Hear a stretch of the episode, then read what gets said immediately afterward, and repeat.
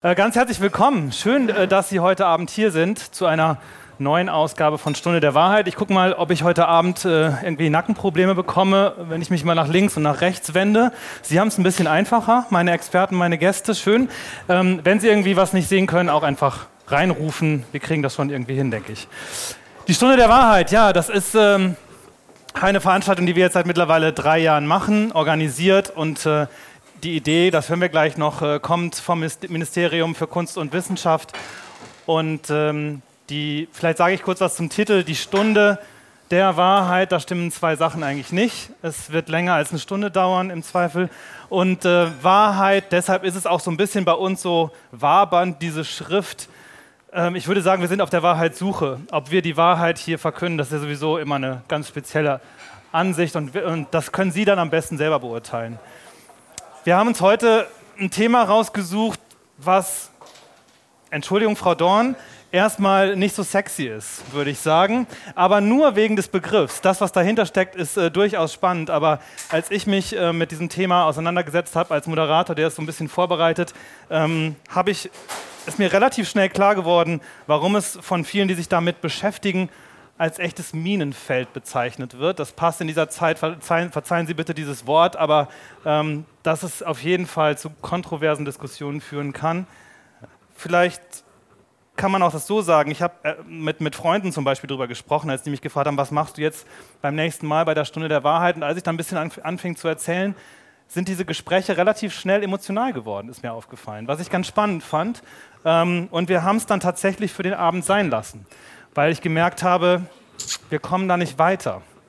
Nicht, weil es sozusagen irgendwie, weil wir die ganze Zeit gegeneinander, aber wir, wir kriegten es nicht irgendwie hin. Vielleicht kommen wir heute ein Stück weiter, vielleicht aber auch nicht. Das äh, können Sie dann auch beurteilen. wir wollen auf jeden Fall ähm, es nicht sein lassen heute Abend. Wir wollen ja mit Ihnen ins Gespräch kommen, wir wollen sprechen, wir wollen diskutieren und vielleicht müssen wir auch manchmal was aushalten. Mal gucken. Wir haben spannende Gäste heute, drei Forschende, die ich Ihnen gleich äh, vorstellen werde. Identitätspolitik, Emanzipation oder Spaltung. Ich würde mal einmal in die Runde fragen, das ist kein Test, ich schreibe nichts auf.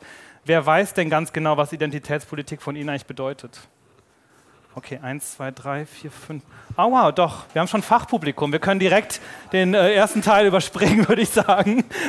Nein, also ich bin mal gespannt. Ähm, das freut mich ja sehr, weil dann die Diskussion vielleicht auch gerade noch spannender wird. Ähm, es geht nämlich heute Abend, und das ist auch das Konzept der Stunde der Wahrheit. Wir wollen natürlich hier nicht die ganze Zeit podiumsmäßig reden, dann könnten Sie uns auch, könnten Sie alles, was hier gesagt ist, nachlesen. Nein, es geht später um Ihre Fragen.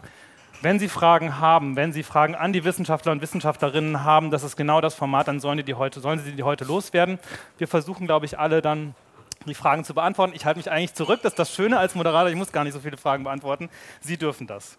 Mein Name ist Tim Behrendonk, ich bin äh, Journalist, hauptsächlich für die ARD äh, tätig und darf heute Abend wieder durch den Abend führen. Kurz vielleicht zum, zum Erklären des Abends heute. Wir machen jetzt gleich die Vorstellungsrunde, dann lernen Sie ein bisschen was über unsere Gäste. Danach werden wir so bis grob 20 Uhr ähm, erstmal einen Dialog mit zwischen den Experten und Expertinnen haben, um das Thema ein bisschen zu organisieren. Guten Tag, setzen Sie sich gerne, suchen Sie sich einen Platz. Und danach haben wir noch eine Dreiviertelstunde Zeit, ähm, wenn nicht sogar ein bisschen mehr, für Ihre Fragen.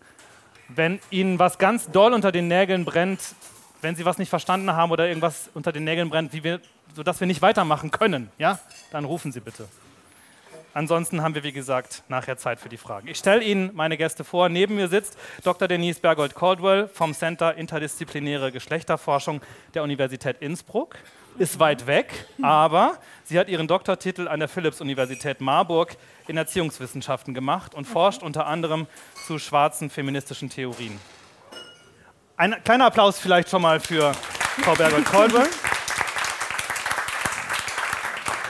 Neben ihr sitzt äh, Dr. Rainer Becker, Leiter des Demokratiezentrums Hessen an der Philipps-Universität Marburg, ebenfalls die Uni in Marburg. Er forscht unter anderem intensiv zum Thema Rechtsextremismus. Schön, dass Sie da sind. Guten Abend. Muss ich mich schon fast so ein bisschen rüberbeugen. Herr Lessenich, hallo. Professor Dr. Stefan Lessenich ist Professor für Gesellschaftstheorie und Sozialforschung an der Goethe-Universität Frankfurt am Main. Eines seiner Schwerpunktthemen ist die soziale Ungleichheit. Schön, dass Sie da sind. Hallo. Und unsere Gastgeberin, Sie kennen sie wahrscheinlich, Angela Dorn, Ministerin für Wissenschaft und Kunst des Landes Hessen. Auch Sie herzlich willkommen. Auch an Sie herzlich willkommen. Ich habe das jetzt nicht abgesprochen, aber Sie sind ja alle Profis. Kann jemand oder können Sie alle vielleicht in kurz einem Satz sagen, was Sie unter Identitätspolitik verstehen? Vielleicht die gemeinen Fragen. Das ist die gemeine Frage. Wir gucken mal, wie weit wir kommen. Ich kann das auch abbrechen zwischendurch. Er fängt an. Ja, wunderbar. Wer? Er. er ganz er. außen. Herr Lessnig, möchten Sie, mögen Sie anfangen? Das war jetzt schon eine Geschlechterzuschreibung. Absolut, ja, ja. ja. Also, Sie merken, das geht eigentlich mit. nicht. Ähm, also Identitätspolitik ist ein politischer Kampfbegriff meines Erachtens, der seit einigen Jahren kursiert ähm, und dessen Bedeutung auch umkämpft ist. Ich glaube, für gewöhnlich wird darunter verstanden, dass bestimmte gesellschaftliche Gruppen kulturelle Eigenarten zum politischen Programm erheben und diese kulturellen Eigenarten politisch geltend machen wollen und irgendwie in ja, politische Programmatik umsetzen wollen. Und damit auch sehr stark in die Gesellschaft einwirken. Oder? Damit sehr stark in die Gesellschaft einwirken, aber ich hätte sonst später gesagt, ich. Ähm das war ja nur ein Satz gefragt. Sie haben Ach vollkommen so, ja. recht. Sie haben vollkommen ja. recht. Wir, wir, kommen ja gleich noch, noch weiter zu Ihnen. Ähm, Herr Becker, wir gehen aber mal der, der Reihe nach. Was würden Sie sagen? Ich würde es etwas neutraler formulieren. Identitätspolitik ist eine Politik, äh, die. Haben Sie Schwierigkeiten, es zu verstehen, ganz kurz? Können wir es ein bisschen lauter machen? Das wäre, glaube ich, super, weil selbst ich hab, muss ein bisschen besser zuhören. Danke, super. Ich. Ähm Jetzt ist der ganze Satz weg. Ja, soll ich die Frage nochmal stellen? Nein, das schaffe ich. ähm, ich würde es etwas neutraler erstmal formulieren. Identitätspolitik bezieht sich auf äh, die Bedürfnisse und auf die Belange von spezifischen Gruppen äh, für den politischen Austausch, für äh, den politischen Diskurs. Okay. Frau Berbert-Kolbe. Ich würde vielleicht sagen, ich würde mich vielleicht dazwischen positionieren. Also einerseits wird es im Moment als äh, Kampfbegriff genutzt, also das haben wir in der letzten Zeit ja auch wieder gesehen. Ähm, und andererseits gab es schon eben aus schwarzen feministischen ähm, Bewegungen heraus, die haben sozusagen ihre Identität als Marker gesetzt, um für gleiche Teilhabe zu kämpfen, tatsächlich zu kämpfen. Also, und da gab es tatsächlich Identitätspolitik als Begriff, aber das war in den 60er Jahren. Da kommen wir gleich noch zu. Letztes. So. Frau Dorn, möchten Sie ergänzen noch? Ja, das ist natürlich gemein, als Politikerin nach drei klugen Wissenschaftlerinnen zu sprechen. Ich versuche es. Also für mich ist tatsächlich gerade spannend, dass es so ein alter Begriff ist. Das war mir nicht klar. Ich habe Identitätspolitik bisher verstanden, dass man äh, aus ähm, Minderheiten ähm, heraus sich um gleiche Rechte wie die Mehrheitsgesellschaft kämpft. Ähm, und dass es aber auch gerade jetzt in einem aktuellen politischen Spektrum eine enorme Diskussion darüber gibt, wie weit die äh, geht und wie weit die ausschließend möglicherweise auch wirkt und dass hier sehr viel vorgeworfen wird, dass man dann nur noch, wenn man selber betroffen wäre, darüber auch über die Themen sprechen könnte. Und ich glaube, das ist ein großes Missverständnis, was auch dem Ganzen zugrunde liegt. Aber das ist sozusagen ein äh, Dauerbrenner, übrigens auch in meiner eigenen Partei. Und insofern äh, war mir auch total wichtig, heute mal über solche Themen auch zu reden. Erstmal zu analysieren, was ist es eigentlich und dann, was machen wir draus. Ja, vielen Dank. Ich wusste, dass das äh, mit dem einen Satz, das klappt, weil es war schwierig, äh, aber vielen Dank trotzdem. Ähm, ich habe noch was vergessen, wurde mir gerade zugeraunt. Ähm, auf dem Tisch stehen Getränke, da dürfen Sie sich gerne frei äh, bedienen. Die gehen auf unsere Kosten. Wenn Sie was essen möchten oder was anderes äh, bestellen wollen, genau, dann äh, müssen Sie es äh, selbst bezahlen. Das wollte ich noch kurz sagen, das äh, vergesse ich immer gerne. Ähm, kann man sich auf einen Wunsch ähm, einigen, ähm, was die Menschen heute Abend hier bei uns mitnehmen sollen? Normalerweise geht diese Frage eigentlich immer an die Ministerin, aber ich würde sie gerne mal offener stellen. Möchte jemand was dazu sagen? Ähm, sind Sie mit einem, vielleicht einem Gedanken hierher gekommen, was heute Abend hängen bleiben soll? Also ich denke, was sehr wünschenswert wäre, ähm, diesem Begriff äh, die Schärfe und die Spitze zu nehmen und sich ein Stück weit anzuschauen, was eigentlich dahinter steckt. Mhm. Jemand was ergänzen? Also das klingt jetzt zu pädagogisierend, wenn ich sagen würde, ich will, dass die Leute was mitnehmen. Aber der Punkt, den ich in den Mittelpunkt stellen wollen würde, ist, dass es hier um Machtfragen geht, ähm, ja, um den Zugang zu bestimmten Ressourcen, um gesellschaftliche Verteilungskämpfe und dass Identitätspolitik, so wie sie gegenwärtig verstanden wird und geframed wird, ähm, häufig genau davon abgelenkt, ablenkt, dass es ähm, um soziale Teilhaberechte geht und Verteilungsfragen in dieser Gesellschaft. Mhm. Ich würde mir tatsächlich wünschen, dass wir es schaffen, diese Diskussion, weil ich genau die Diskussion auch immer am Abendessentisch äh, unter Freunden führe, hochemotional. Also wenn man es wirklich schaffen würde, sich gegenseitig zuzuhören, weil ich glaube, es gibt unglaublich schnell Punkte, wo man jeweils in der Identität berührt ist. Und äh, genau, also das wäre toll, wenn wir es schaffen würden, heute mal in Ruhe darüber zu reden und dem auf mehr auf den Grund zu gehen. Was ist eigentlich dieser Punkt, der dann immer angepiekst wird? Ja, das mhm. ist eine spannende Überleitung, wenn ich darf. Äh, es sei denn, Sie möchten noch was ergänzen, dann würde ich nämlich Ihnen ein Beispiel zeigen. Mhm. Möchten Sie noch was ergänzen? Ja, vielleicht noch eben, dass es nicht, also dass, Identität, dass es nicht tatsächlich um die einzelne Identität geht. Also dass es zwar wir es immer was mit unserer Identität zu tun hat, aber nicht um einzelne Identitäten geht. Das ist nämlich das Missverständliche an dem Begriff, finde ich immer. Mhm. Schauen wir mal, ob das hinten nachher rauskommt. Ich habe Ihnen zwei Beispiele mitgebracht, die vielleicht so sehr plakativ sind. Sehen Sie mir das nach, aber die vielleicht genau das, was Frau Dorn angesprochen hat, Emotionen ansprechen können und vielleicht dazu führt, dass man am Tisch sich streitet. Ich zeige Ihnen mal das erste Beispiel. Das haben Sie vielleicht mitbekommen. Sie sehen das da vorne auch nochmal auf dem Bildschirm. Der Ravensburger Kinderbuchverlag hat vor kurzem zwei Bücher vom Markt genommen, die zum Kinofilm Der junge Häuptling Winnetou erschienen sind. Das sind für Kinder Begleitbücher mit teilweise Rätseln drin und eben auch äh, Geschichte dieses Jungen. Und ähm, die Begründung für das vom Markt nehmen ist, ich habe Ihnen das mal angemerkt, ich weiß nicht, ob Sie es lesen können, wir haben die vielen negativen Rückmeldungen zu unserem Buch verfolgt und haben entschieden, die Auslieferung zu stoppen und das aus dem Programm zu nehmen. Wir danken euch für eure Kritik. Euer Feedback hat uns deutlich gezeigt, dass wir mit den Winnetou-Titeln die Gefühle anderer verletzt haben und wir entschuldigen uns dafür ausdrücklich. Soweit das erste Beispiel. Und wir gehen vielleicht direkt zum zweiten. Die Firma Audi hat ähm, vor ein paar Monaten eine Compliance-Regel ähm, für das Unternehmen ähm, ja, beschlossen. Es wird sozusagen jetzt in der Kommunikation mit den Mitarbeitenden immer von MitarbeiterInnen gesprochen. Also wenn Sie dort eine Mail kriegen und Sie arbeiten bei Audi, dann werden Sie angeschrieben mit liebe MitarbeiterInnen äh, und die Chefs werden nicht mehr als Chefs bezeichnet, sondern als Chefinnen. So. Und da hat sich ein Mitarbeiter sehr darüber aufgeregt und der ist dann tatsächlich vor Gericht gezogen.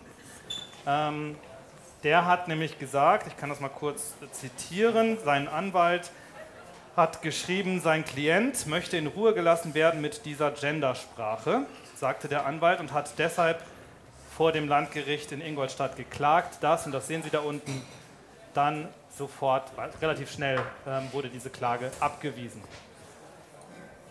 Worum geht es also bei diesen beiden Beispielen? Es sind zwei verschiedene Beispiele. Das eine hat was, ähm, aber ich denke, es hat beides mit einer Art von Identität oder Identitätskonflikt äh, zu tun. Deshalb würde ich meine Frage direkt an meine Expertinnen stellen. Was zeigen diese Beispiele für Sie?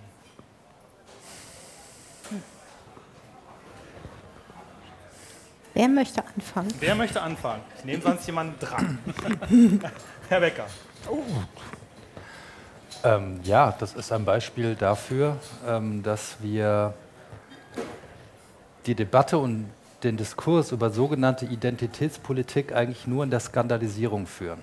Und ähm, im Rahmen dieser Skandalisierung uns vielleicht nicht äh, damit beschäftigen, äh, worum es eigentlich geht wenn es um äh, das Winnetou-Buch geht oder um das Thema gendersensible Sprache, aber ihr ergänzt mich gleich einfach noch oder widersprecht, ähm, ist es für mich erstmal so, so eine grundsätzliche, gibt es zwei grundsätzliche Fragen. Also das eine Thema Sprache.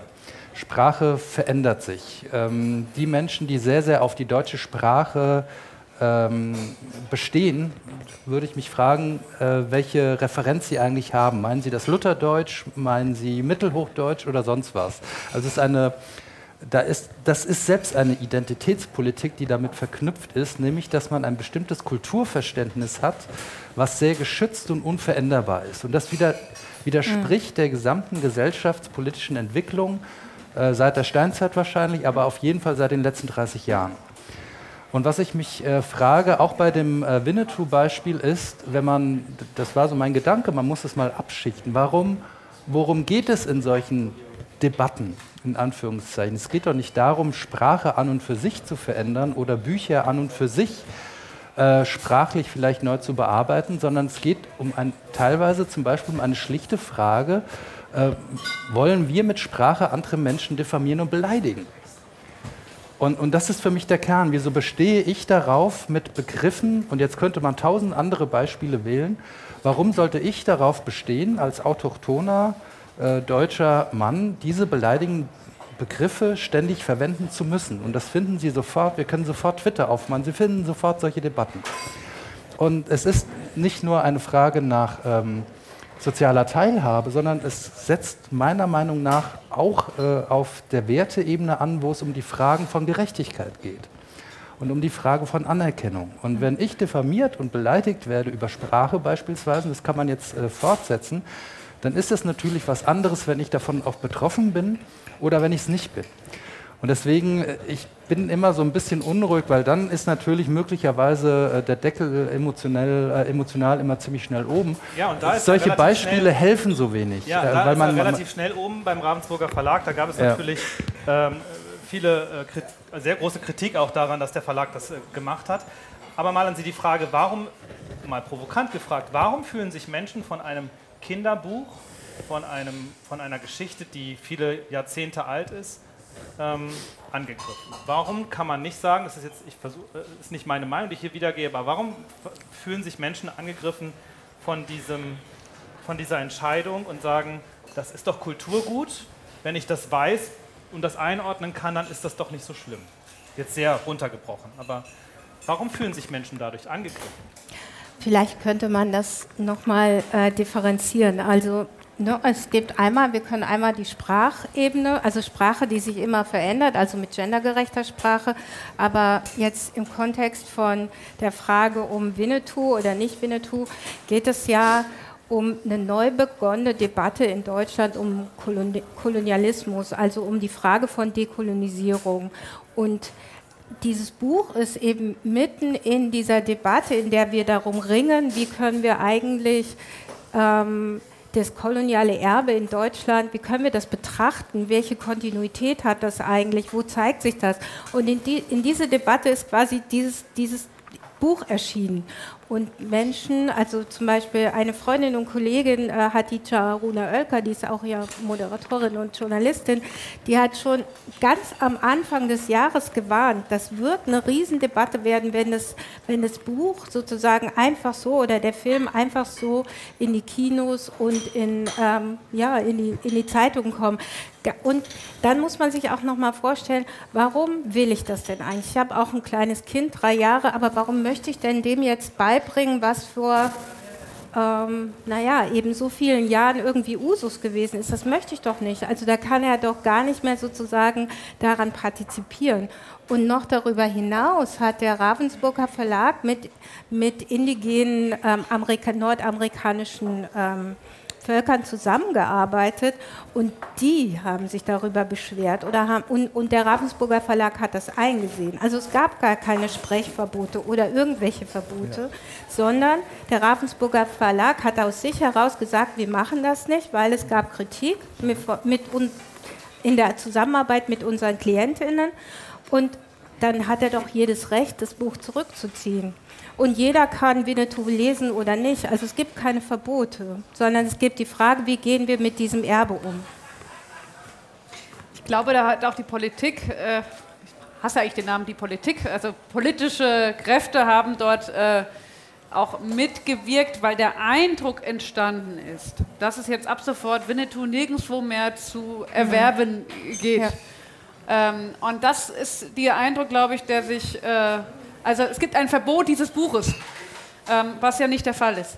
Und, ähm, und da ist, glaube ich, dann etwas berührt, ähm, wo viele, ähm, für viele Menschen dann äh, in dieser Aufregung den Eindruck haben, ist denn das, was ich früher geliebt habe, denn heute immer alles so falsch? Also ich glaube, ein Punkt hat es, dass wir, ähm, es ist eine rasante Veränderung.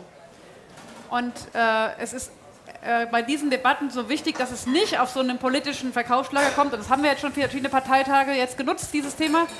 Ähm, weil ähm, an sich geht es darum, nicht zu diskriminieren ähm, und, ähm, und Anstrengungen dazu machen. Und wenn es dazu kommt, dass, dass, eine, dass eine Gruppe denkt, dass alles, was sie vorher hatten, einfach nur noch falsch ist und, und in die Tonne geklopft werden muss, dann beginnen die Emotionen hochzukochen. Und dieses Thema Cancel Culture, der nächste Begriff, den ich überhaupt nicht mag, ähm, weil es ist gut, dass es Ächtungen gibt von verschiedenen diskriminierenden Worten, aber sobald dann dieses äh, Identitätspolitik wird häufig mit Cancel Culture sofort in Verbindung gebracht, man darf das ja alles nicht mehr sagen, das ist ja alles nicht mehr gut, alles ist anders. Und diejenigen, die noch nicht so schnell mitgekommen sind, sind dann falsch. Und ich glaube, da liegt die Emotion. Also ich glaube, was angesprochen wurde, nämlich die größere gesellschaftliche Konstellation, dass sich sehr viele Dinge bewegen, in Bewegung geraten, dass vieles, was wir bislang für gesetzt und gegeben und normal hielten, dass das irgendwie nicht mehr normal ist oder zu sein scheint.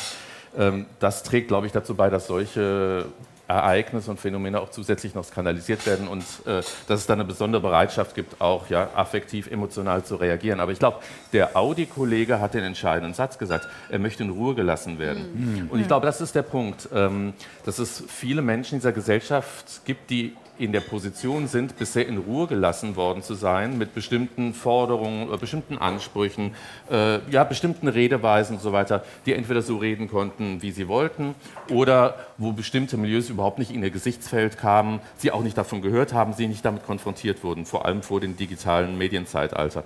Und äh, dieses in Ruhe gelassen werden zu wollen, ja, ist, glaube ich, der zentrale Punkt. Ähm, und ich finde, selbst für einfache Menschen dieser Gesellschaft gibt es halt eine bestimmte gesellschaftliche Machtposition, wenn sie nämlich in der Lage sind, das ausblenden zu können. Ja, ähm, zu denken, ach, ich habe immer schon Winnetou gelesen, das ist doch gesetzt. Ja? Oder ähm, seit vom Winde verweht werden ja, schwarze Menschen als gute, dumme, ja, ähm, leicht äh, irgendwie ja, lenkbare Personen dargestellt. So ist es dann. Warum soll man das heute nicht mehr sagen dürfen? Also ich glaube, es ist wirklich das Problem, dass man bisher halt mit vielen Dingen nicht konfrontiert wurde durch eine bestimmte gesellschaftliche Konstellation und das beginnt zu, sich zu verändern. Und dann ist klar, die, die bislang sicher sein konnten, dass sie das von sich weisen können und dass sie ihre Ruhe bewahren können, wenn die eben spüren, dass das nicht mehr der Fall ist, dann kommt es, glaube ich, eben zu gesellschaftlichen Konflikten und die erleben wir gerade. Hm. Ich merke schon, da sind wir bei diesem Thema Emotion, da sind wir beim Thema Angst, äh, das, was Sie andeuten. Da würde ich gleich nochmal äh, zu kommen wollen. Wenn wir das nochmal sortieren, wenn es um Identität geht, haben Sie ja auch schon ein bisschen erklärt. Inwiefern hat der Begriff mit drei kleinen Buchstaben wir eine Bedeutung in diesem, in diesem ganzen Diskurs? Die Gesellschaft als eine Gesellschaft, wir haben ja gerade gelernt, Diversität, eine Gesellschaft, die, die sich zusammen äh, sozusagen auf bestimmte Dinge einigt. Gibt es die eigentlich noch? Gibt es dieses Wir? Und wie wichtig ist das eigentlich in der heutigen Zeit? Puh, ich glaube, da müsste man fast schon historisch sich das Ganze anschauen, äh, um vielleicht zu begreifen, dass den Deutschen Identitätspolitik überhaupt nicht fremd ist. Ähm, also wenn man ins 19. Jahrhundert äh, guckt, die späte Staatsgründung ähm, mit all den Irrungen und Wirrungen bis dahin. Mit den vielen Fürstentümern, ja, genau. die wir hatten. Ähm, war das Selbstverständnis ein, äh, und, und, den Satz, den kennen viele, Deutschland ist eine Kulturnation. Das wird ja heute noch so hochgehalten. Da muss man halt anschauen, was darunter verstanden wurde. Gemeinsame Sprache, Religion, kulturelle Praktiken und so weiter und so weiter. Und schon im 19. Jahrhundert wurde sozusagen die Suggestion äh, formuliert ähm, im Kontext der völkischen Bewegung, dass das sehr übersteigert wurde, dass das nationalistisch war, dass das antisemitisch war und dass vor allen Dingen der Anspruch bestand, eine Geschlossenheit dieser Wir-Gruppe darzustellen.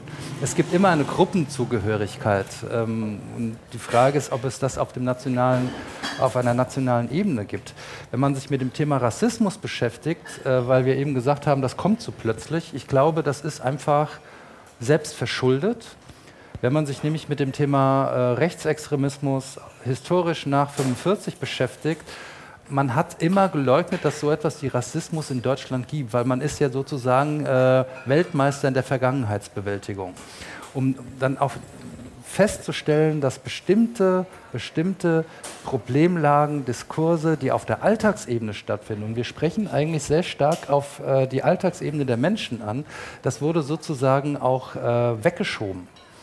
Und wir sind in unserer äh, Debatte in Deutschland, äh, was du eben gesagt hast, äh, Zeitalter des Kolonialismus und so weiter, ähm, was heißt denn äh, in einer veränderten Gesellschaft zu leben, das wurde doch geleugnet bis in Mitte der 1990er Jahre. Da durfte man ja nicht sagen, dass Deutschland ein Einwanderungsland ist. Also hier äh, zeigen alle Finger erstmal sozusagen auf eine Mehrheitsgesellschaft zurück, die sich eigentlich bisher immer darum gedrückt hat, sich äh, mit gesellschaftlichen Veränderungen auseinanderzusetzen. Und dann sind solche Debatten natürlich massiv.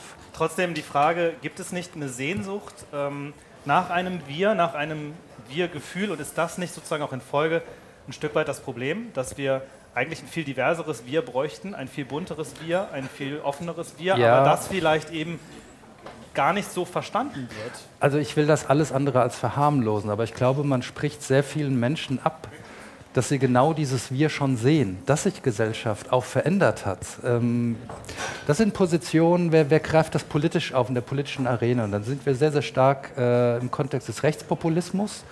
Und der Rechtspopulismus adressiert unter anderem die Menschen, bei denen sich nichts verändern soll und verändern darf, auf einer äh, kulturell-politischen Ebene. Aber zu leugnen, dass sich Gesellschaft verändert hat und dass viele Menschen das auch so mittragen, aber dass das nicht blind harmonisch sein muss, dass man sich auch auseinandersetzen muss darin und, und vielleicht auch streiten muss, das verkennt man dann, wenn man sich zu stark mit diesen Labelings alleine beschäftigt, meiner Meinung nach. Ich gucke immer mal so nach vorne, falls ich sie nicht sehe, weil ich sie nicht richtig sehe. Ich, ich frage deshalb immer nach diesem Wir, weil ich diese Diskussion ganz spannend finde, die unter anderem auch im Zusammenhang aufgetreten ist mit einer Äußerung des ehemaligen Präsidenten des Deutschen Bundestages, Wolfgang Thierse, der befürchtet hat in, einer, in einem Zeitungsartikel, was, was ist denn dann mit diesem Wir, hat er gefragt, wenn wir uns in unserer Gesellschaft immer in kleinere Grüppchen aufspalten. Also in die Schwarzen, in die People of Color, in die Frauen, in die Trans, in die Inter. Keiner versteht mehr genau, was es ist, sagt er. Also ich hoffe, er hat das nicht wirklich so gesagt, aber ich gebe das mal wieder, wie ich das verstanden habe. Aber ist vielleicht das Ziel von Identitätspolitik und all dem, was da passiert, nicht auch ein diverseres Wir überhaupt denkbar zu machen und Vielfalt nicht als Bedrohung, sondern als Bereicherung zu verstehen? Ich würde mal, also ich habe neulich, also in der Vorbereitung und auch für einen Text, das äh, Buch von Herrn Lessenich gelesen, ähm, Grenzen der Demokratie, sehr zu empfehlen. Sehr ähm, Fragen Sie sich das, das finde ich jetzt auf. irgendwie doof. Ja. schon gelesen, sehr gut. Darf genau. ich einen ausgeben?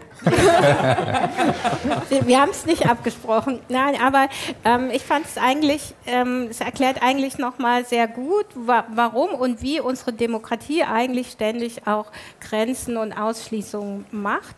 Und dass eben Gruppen antreten, um quasi zu dem Wir dazuzugehören, um zu sagen, um, also jetzt aus meiner Sicht, um Demokratie überhaupt de zu demokratisieren, also um den Prozess nochmal zu beschleunigen. Und also als Erziehungswissenschaftlerin finde ich das wirklich gut, dass ähm, gerade auch Jugendliche neue Begriffe an die Hand bekommen, wo sie selber Diskriminierungen erfahren, die sie dann verbalisieren können, damit sie in den Streit mit der Gesellschaft treten können, um zu sagen, ich bin auch hier und ich möchte mit euch reden, damit ich dazugehöre. Weil sonst haben wir das Problem, dass sich viele ausgeschlossen fühlen. Und ich glaube, dieser Wahrheit müssen wir uns einfach zuwenden und nicht immer so tun, als ob alles in Ordnung ist und ähm, als ob wir nicht miteinander streiten müssen, um diese Demokratie überhaupt herzustellen. Mhm. Ich finde, Sie haben schon im Grunde ganz viel zu dem gesagt, was ich jetzt auch als nächstes nochmal gefragt hatte. Vielleicht können wir trotzdem die Frage nochmal stellen, auch an die anderen Gäste. Was ist denn der Antrieb für Menschen, die sich an den Rand gedrängt fühlen, aufzustehen und sich dagegen zu wehren? Sie haben es ja auch schon ein bisschen ausgef ausgeführt, aber was, ist da, was steckt da psychologisch hinter? Also psychologisch weiß ich nicht, ich kann das soziologisch Gerne. irgendwie auf, auf, aufschlüsseln. Ähm, aber vielleicht nochmal an Wolfgang Thierse anknüpfen. Ich glaube, diese, diese Angst um das Wir, die kommt ja für gewöhnlich aus der gesellschaftlichen Mitte oder von den Positionen, die sich für mittig halten und sozusagen im Zentrum dieser Gesellschaft wähnen und die auch sagen, von uns aus geht die Stabilisierung dieser Gesellschaft. Ja? Wir sind die stabilisierenden Achsen dieser Gesellschaft. Ähm, Und es ist ein Problem, wenn Gesellschaft an den Rändern irgendwie bröselt und wenn dieses Wir nicht mehr gesichert ist. Ähm, aber das geht davon aus, dass diese Ränder immer schon irgendwie auch ein Interesse daran haben, mit sozusagen so integriert zu werden, wie es aus der Mitte angemessen erscheint. Ähm, das kommt häufig in dem ja, irgendwie harmlos klingenden Begriff des gesellschaftlichen Zusammenhalts äh, daher in den letzten mhm. Jahren. Ja, hat ja, führt ja jeder im Munde. Ich glaube auch das politische Spektrum übergreifend äh, ein, ein hoher Wert dieser Gesellschaft. Aber ich glaube, marginalisierte Milieus in dieser Gesellschaft, ja, ähm, politisch, ökonomisch, sozial, kulturell marginalisierte, an den Rand gedrängte Milieus, die haben, wüsste ich nicht, warum die ein Interesse an gesellschaftlichem Zusammenhalt haben sollten, ja? sondern die haben ein Interesse daran, mal irgendwie ja, teilzuhaben sich äußern zu können, mitsprechen zu können, ihre eigenen Claims abstecken zu können und auch gehört zu werden. Und dann den Eindruck zu haben, das wird irgendwie verarbeitet vom politischen System, ja, das wird aufgenommen, in irgendeiner Weise wird darauf reagiert und es wird ernst genommen. Ähm, und deswegen glaube ich, ich weiß nicht, ob es ein psychologischer Effekt ist, ich glaube, es ist ein sozialer Effekt, ja zu sehen, hier die Mehrheitsgesellschaft diskutiert über Dinge, die uns überhaupt nichts angehen. Ja, man muss nur die 10 Millionen Menschen betrachten, die kein politisches Wahlrecht in dieser Gesellschaft haben. Ja? Äh, die werden überhaupt nicht gefragt und ähm, ja, da muss auch dann die Politik sich nicht für interessieren, ja, sondern die können erstmal rechts oder links zensiert werden, ja, weil die keine Rolle spielen. Und ich glaube, dieses Gefühl, ähm, wir haben nichts zu sagen und die haben uns deswegen auch nichts zu sagen. Ja, das ist, glaube ich, eine, eins der, der, einer der Kernmechanismen dieses Prozesses. Wenn ich da kurz einhaken darf, sofort wollen, wollen, kurz einhaken darf, Sie haben gerade davon gesprochen, äh, die, die sozusagen, die die marginalisierten Gruppen sehen. Wer sind denn die eigentlich? Also wir haben in der Vorbereitung schon mal darüber gesprochen. Ich äh, traue mich, diesen Satz gar nicht vorzulesen, aber wir sprechen trotzdem von, wir haben darüber diskutiert, über diesen alten, weißen, heterosexuellen Kissmann. Ja. Ähm, können Sie noch mal erklären, was das bedeutet und äh, wer ist das? Und ist das tatsächlich, ist das tatsächlich äh, die Gesellschaft oder der Teil der Gesellschaft, der sich so radikal wehrt? Ich frage nicht, wer jetzt äh, alt, heterosexuell und weiß ist. Das äh, würden wir jetzt, äh, das wäre jetzt ein bisschen zu weit getrieben. Aber das wäre ja tatsächlich, ist ja eine spannende Geschichte. Ähm, wollen Sie was dazu sagen? Nein, ich glaube, die spannende Geschichte hat Frau Dorn schon angesprochen, nämlich dass es hier eigentlich um Diskriminierungsfragen geht. Ähm, und ähm, jetzt von diesen Symbolpolitiken vielleicht mal abkommt, geht es doch tatsächlich um, würde ich nach wie vor sagen, das Gefühl und dann auch die Erfahrung, teilhaben zu können in dieser Gesellschaft. Und ähm, in dieser Gesellschaft werden viele Menschen so markiert, dass sie auf den Märkten, die diese Gesellschaft dominieren, den Zugang zu Lebenschancen organisieren, Arbeitsmärkten ja, oder Wohnungsmärkten beispielsweise, wenig Chancen haben, weil sie beispielsweise ja, in einer bestimmten Weise beschrieben werden, in einer bestimmten Weise dargestellt werden und in einer bestimmten Weise gelabelt sind. Ja, und es gibt ja viele soziologische Untersuchungen, die sagen, ähm, bei Bewerbungen auf Wohnungen, ja, wenn man ähm, statt äh, Müller Demirel schreibt, ja, ist man draußen. Ja? Und wenn man ohne Foto das macht und Müller heißt, aber zufällig schwarz ist, ja, äh, dann äh, ist das Foto ausschlaggebend. Ich glaube, um hm. solche Fragen geht es doch. Wie werden Menschen markiert? Wie, was wird zugeschrieben? Und welche Folgen haben diese Zuschreibungen ganz real für soziale Lebenschancen? Ja, und dann geht es meinetwegen bei Identitätspolitik weniger um das Verbot von Winnetou-Büchern, sondern es geht darum, können wir mit den Zuschreibungen, die uns gesellschaftlich angetragen werden, ja, können wir die irgendwie ins sozusagen Positive wenden? Ja, können wir die geltend machen, um soziale Rechte oder kulturelle Rechte, um Teilhabe einzuklagen? Ja, genau, ja. da kommt die Frage nach dem Wie. Ähm, bevor wir dazu kommen, ganz kurz, wollen Sie noch, wollten Sie noch was ergänzen, Sie beide?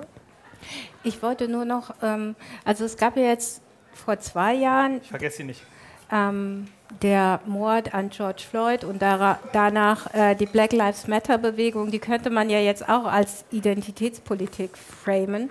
Aber tatsächlich haben diese ganzen Bewegungen ja aufgedeckt, inwiefern ein Polizeiapparat eben auch so arbeitet, dass sie über die, über die Maßen schwarze Menschen oder People of Color äh, schnell festsetzen, schnell irgendwie ähm, ja, bis hin zu erschießen und so weiter und so fort. Also das heißt, es gibt sozusagen ein, ein wahnsinniges ähm, Bedürfnis, nicht getötet, verletzt, diskriminiert oder sonst was zu werden. Und, und dieses Recht bringen eben diese Leute jetzt ein. Ich glaube, sie haben jahrelang oder sehr lange geschwiegen dazu oder es war nicht möglich, sich sozusagen dazu zu organisieren und dazu zu sprechen.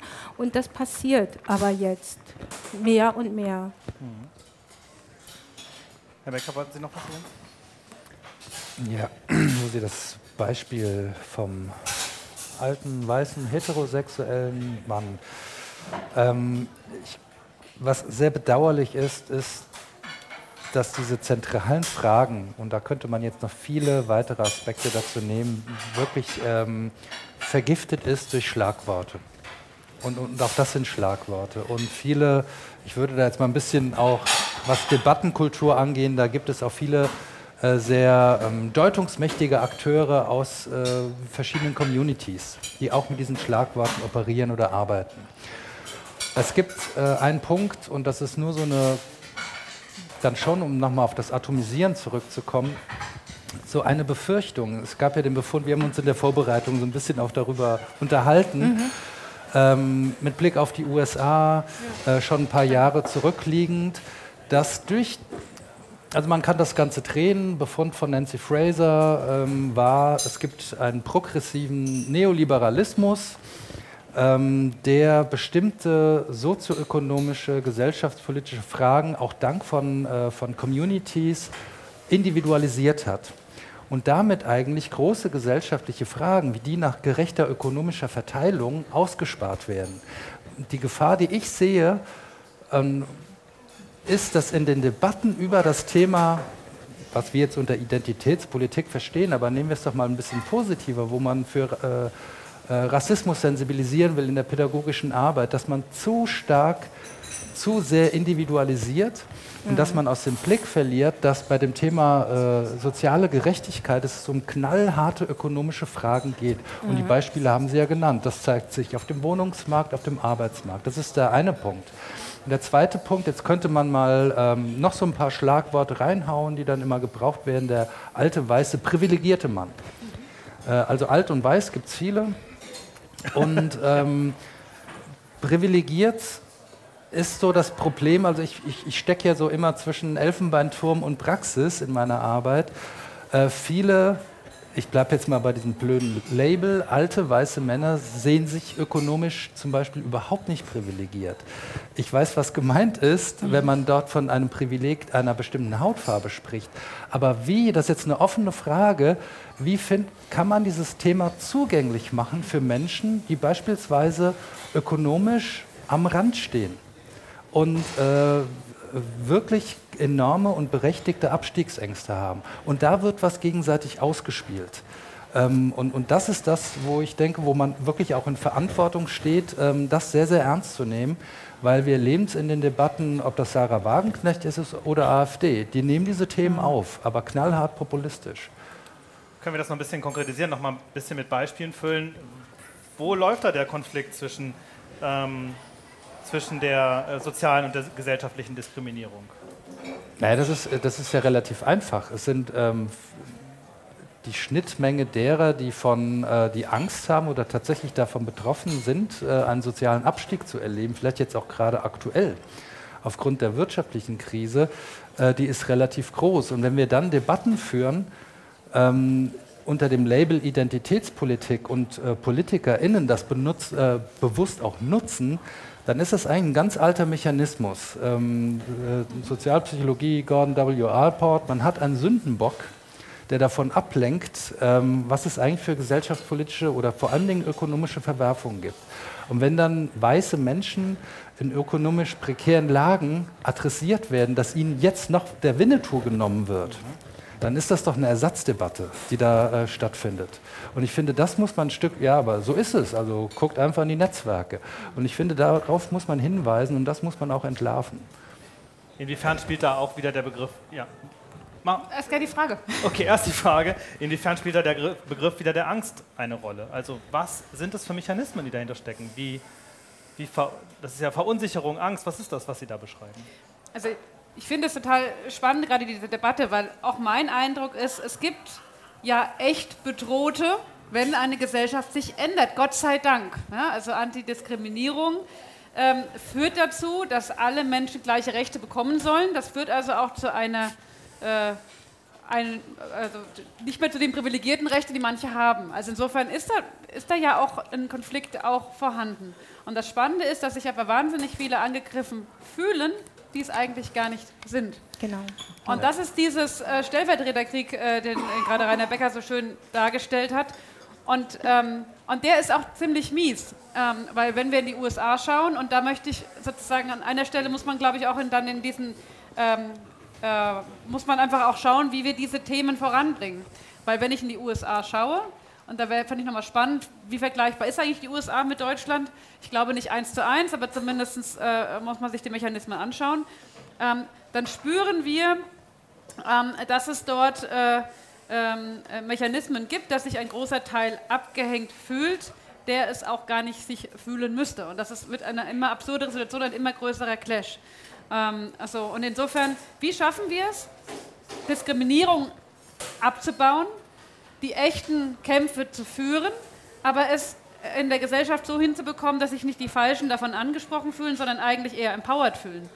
Ähm, und ich glaube, dass es Ausschläge gibt einer Identitätspolitik, und wie gesagt, eigentlich wollen wir den Begriff ja auch gar nicht mehr nutzen, dass es, ähm, die, dass es äh, oder Instrumentalisierungen gibt, die dann dazu führen, dass diese Konflikte schärfer geführt werden. Einerseits, weil sie extrem ausgenutzt werden, von insbesondere an der rechten Seite, aber auch, weil wir sozusagen in diesen Kämpfen vielleicht manchmal auch vergessen, wie wir das bestmöglich miteinander kommunizieren. Also wie fühlen sich die Richtigen angesprochen und wie führen wir viele Kämpfe da auch gemeinsam, weil das Ziel Antidiskriminierung haben, glaube ich, noch mal weit mehr als diejenigen, die sagen würden, ich finde Identitätspolitik richtig. Und irgendwas läuft da gerade falsch, weil ich will gerne die, es schaffen, dass wir die Antidiskriminierungspolitik wirklich stark machen. Mhm.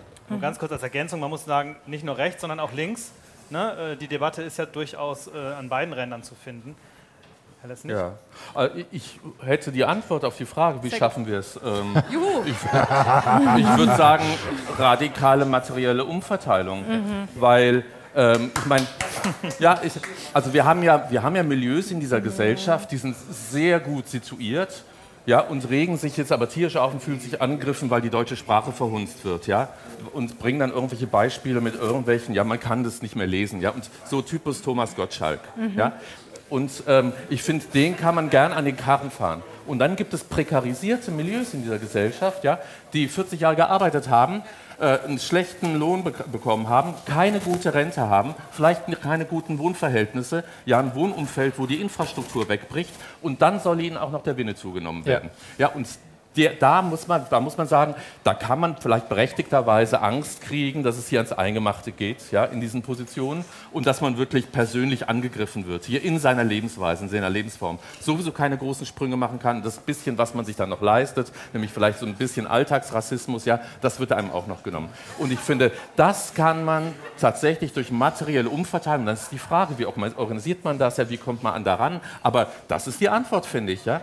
Ähm, man muss den Milieus, die sich jetzt durch die Veränderungen tatsächlich auch objektiv zu Recht irgendwie angegriffen fühlen, denen muss man ein materielles Auskommen geben, was dann die Möglichkeit überhaupt gibt, mit bestimmten Dingen vielleicht ein bisschen lockerer umzugehen. Ja.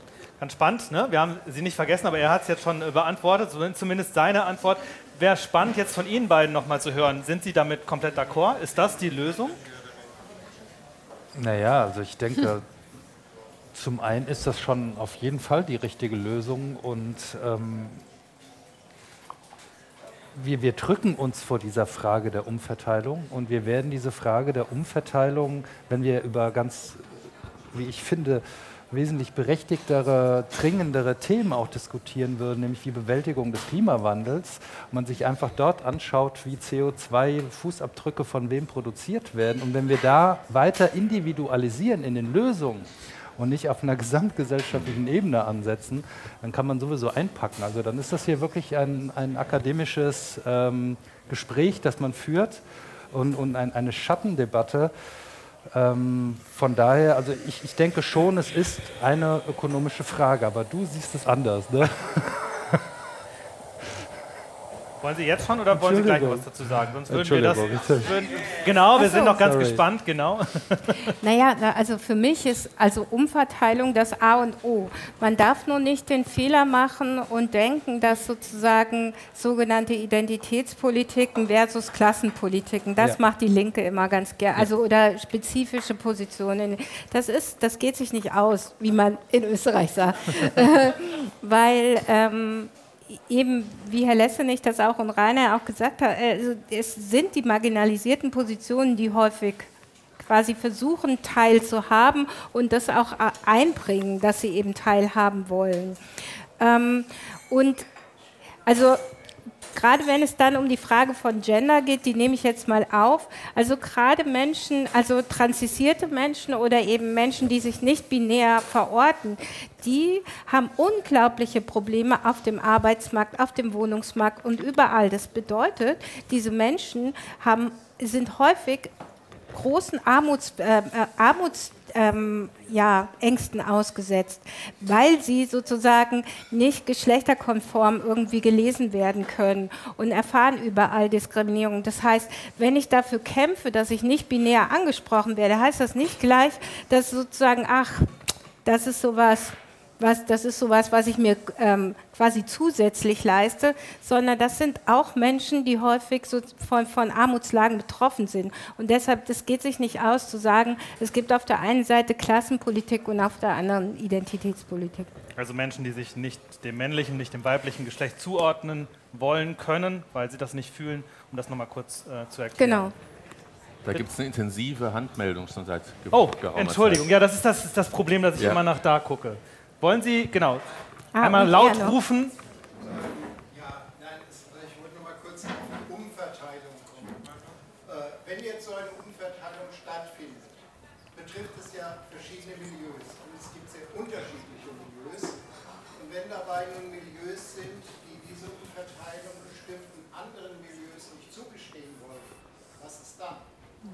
Ich glaube, die Erfahrung machen wir schon sehr, sehr Das lange. ist doch der aktuelle Zustand, dachte ich. Moment, aber wenn jetzt, ange wenn jetzt das als Lösung angeboten wird, es muss nur umverteilen. Also ich finde es ganz spannend. Ich hätte die Frage so ähnlich jetzt auch gestellt. Inwiefern, inwiefern sozusagen das eine in Anführungsstrichen naive Vorstellung ist, die Sie da haben, Herr Lessenich, die Sie hier vorbringen. Wir, wie ist das machbar? Das ist natürlich, das klingt erstmal gut so. Ähm, ist das denn überhaupt machbar? Und wer müsste wie handeln und reagieren? Also es sind ja zwei Fragen, die jetzt aufgeworfen wurden. Ja? Äh, löst Umverteilung, also ökonomische Umverteilung, die Besserstellung der schlechter ste- gestellten materiell in dieser Gesellschaft, löst es schon die Frage, ich würde sagen, nicht, auto, nicht automatisch. Ja? Nicht automatisch dadurch, dass irgendwie Soziallagen angehoben werden, verschwindet sowas wie Alltagsrassismus ja? oder äh, verschwinden auch sozusagen weitergehende soziale, kulturelle, politische Forderungen von den dann angehobenen Milieus. Das ist nicht automatisch so. Das, so, so schlicht würde ich das nicht denken. Und die andere Frage ist eine politische Frage. Ja, das ist eine, die können Sie nicht beantworten, kann ich auch nicht beantworten. Das wird eine Frage von, wenn man so will, politischen Auseinandersetzungen sein. Nämlich, wie kommt man dazu, ähm, das zu realisieren, was jetzt seit vier Jahrzehnten dieser Gesellschaft sehr, sehr schlecht beleumundet ist, nämlich Umverteilung. Ja, das ist ja I, das ist ja IGIT im, in der neoliberalisierten Gesellschaft. Ja, ist ja Umverteilung eigentlich ein No-Go äh, seit, seit vielen, vielen Jahrzehnten und bis heute. Und dann äh, ist ja die Frage, wie kommt man äh, an die Vermögen der Reichen? Wir sind das, muss ich jetzt hier nicht anfangen, ja, vermögensungleichste Land Europas. Ähm, also wie kommt man an sozusagen die Ressourcen heran, die da umverteilt werden müssen? Das ist eine politische Frage und die ist extrem schwer äh, dann durchzusetzen, weil wir einfach in einer Gesellschaft leben, wo durch neoliberale Ideologie klar ist, ja, äh, das geht an mein Eingemachtes. Ein, um, von Umverteilung profitieren immer die anderen, aber nicht ich. Ich würde gerne Ihre Fragen noch fünf Minuten zurückstellen, dann würden wir das hier, unser Gespräch beenden und dann kommen wir zu Ihnen, ja? Wollen Ja. Sie noch was ergänzen? Nee. Nein, ich dachte, Sie saßen. Ich hatte, Nee, ich, ich falsch nur- hab ich falsch interpretiert. Ja, dachte, ich habe nur auf die Menschen gezeigt, die sich gerade schon Genau, gemeldet genau, haben. genau, genau. Versprochen, wir kommen auf Sie zu. Ist äh, vielleicht zum Abschluss äh, dann nicht gerade auch so eine Veranstaltung wie heute Abend ähm, deshalb genauso wichtig, dass wir versuchen, wir alle, die uns das jetzt angehört haben, diesen Perspektivwechsel erstmal zu schaffen, uns klar zu machen, wer sind wir und welche Identität haben wir und wie. Nein. Gut. Ich, glaube, der, der Schritt ist noch einfacher. Wir können uns an den schrillen Debatten beteiligen, uns darüber aufregen, was so. Ähm, wir leben ja in einer äh, Diskursbulimie. Also ja. Das müssen Sie uns erklären. Bildlich ist das, das schön, ist, ja. Soll ich so, ja, wir haben hier auch eine Ungleichheitsverteilungsfrage, also Verteilungsfrage hier, wenn man das Essen auf dem Tisch sieht. Und hier vorne ist es auch, äh, macht mich ganz nervös. Möchten Sie hier? Ich habe nee, nee, nee, äh, ich, ich, ich komme jetzt zur Diskursbulimie. ähm, wir, wir, haben, wir treiben jeden Tag eine Sau durchs Dorf. Jeden Tag gibt es Ravensburger. Jeden Tag. Und wenn man sich mit dem Beispiel ähm, beschäftigt, was Sie gesagt haben, was du gesagt hast, äh, in welcher sozialen Lage Transmenschen sind, was es eigentlich heißt, ähm, kommt das in den Debatten nicht vor, mhm. sondern wir regen uns auf über Aufzählungen von wie viele Geschlechter es auch geben mag. Wir regen, äh, regen uns über äh, Gender-Sternchen auf und, und, und. Das muss man sich erstmal leisten können. Das, das darf man dabei nicht vergessen. Das muss man sich leisten können. Das geht dann auf Kosten derer, die wirklich davon betroffen sind. Vielleicht und das darf man auch nicht machen, aber es liegt ein Stück weit in der Verantwortung, und das wäre mein Schritt, wirklich von diesen schrillen Debatten abzuschichten und sich die sozialen Lagen von den Menschen anzuschauen, um die es dabei geht. Ähm, das wäre mein, mein erster Zugang auch äh, zu diesem Thema. Und das ist natürlich nicht gelöst mit Umverteilung. Äh, wir, wir merken, äh, dass das geht direkt in äh, die politische Kultur dieses Landes hinein und in diese Besitzstände, äh, die Menschen dann symbolisch haben, dass sich nichts verändern darf. Damit müssen wir aber auch agieren und Demokratie lebt aber von Veränderung. Sie ist nicht statisch und es gibt darin Auseinandersetzungen, Konflikt. Und was wir dann manchmal vielleicht auch herbeireden, weil wir diese Begriffe äh, so gebrauchen, wir sind es ist alles so polarisiert. Und vielleicht meinen wir damit nur, äh, dass wir uns streiten und auseinandersetzen. Und, und das ist ein Punkt, der mir auch an der Stelle wichtig ist. Wenn noch jemand was ergänzen möchte, gerne. Sonst würde ich hier jetzt einfach einen Strich ziehen. Ist das in Ordnung? Ja? Und bin gespannt äh, auf das, was Sie sich teilweise aufgeschrieben haben vielleicht oder gemerkt haben. So hoffe ich doch. Vielen Dank erstmal äh, bis hierher und äh, genau.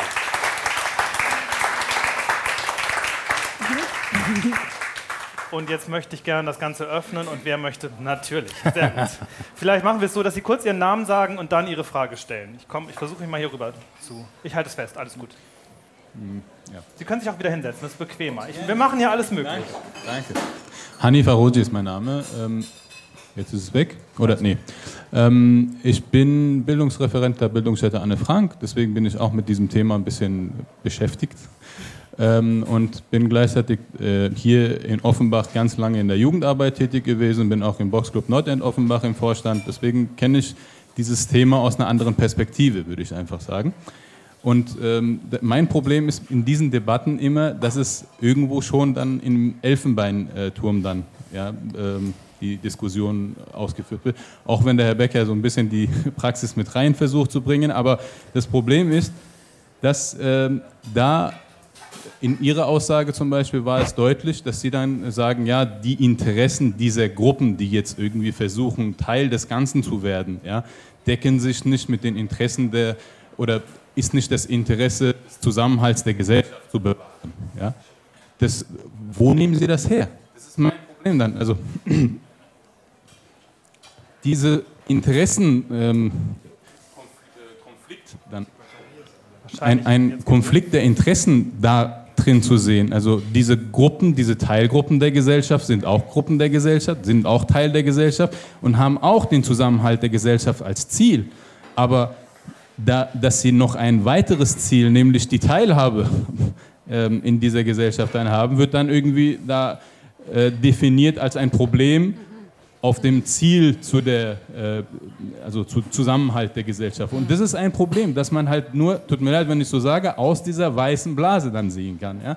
Also dieses Problem wird man nur sehen, wenn man halt nicht Teil dieses, äh, dieser Gruppen ist und nicht dieses Endziel sozusagen von diesen Gruppen ja, als Teil der Gesellschaft zum Zusammenhalt der Gesellschaft beizutragen. Das ist ein äh, Ding. Und noch ein zweites, äh, als, als einfach nur ein, ähm, eine Unterstützung zu Verständnis des ganzen Problems.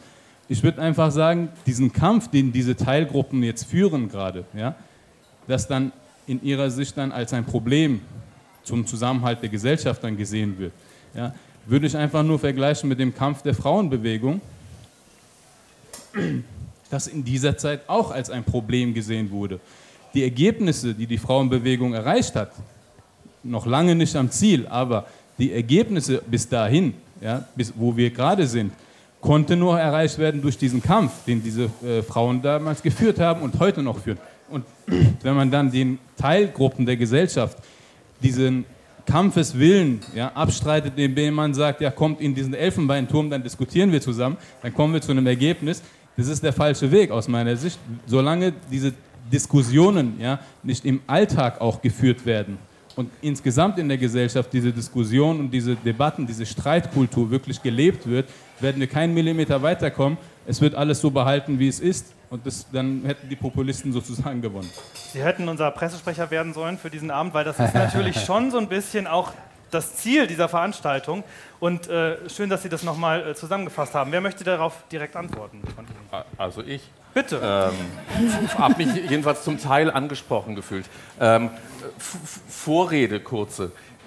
Dies, dieser Elfenbeinturm, das macht mich wahnsinnig.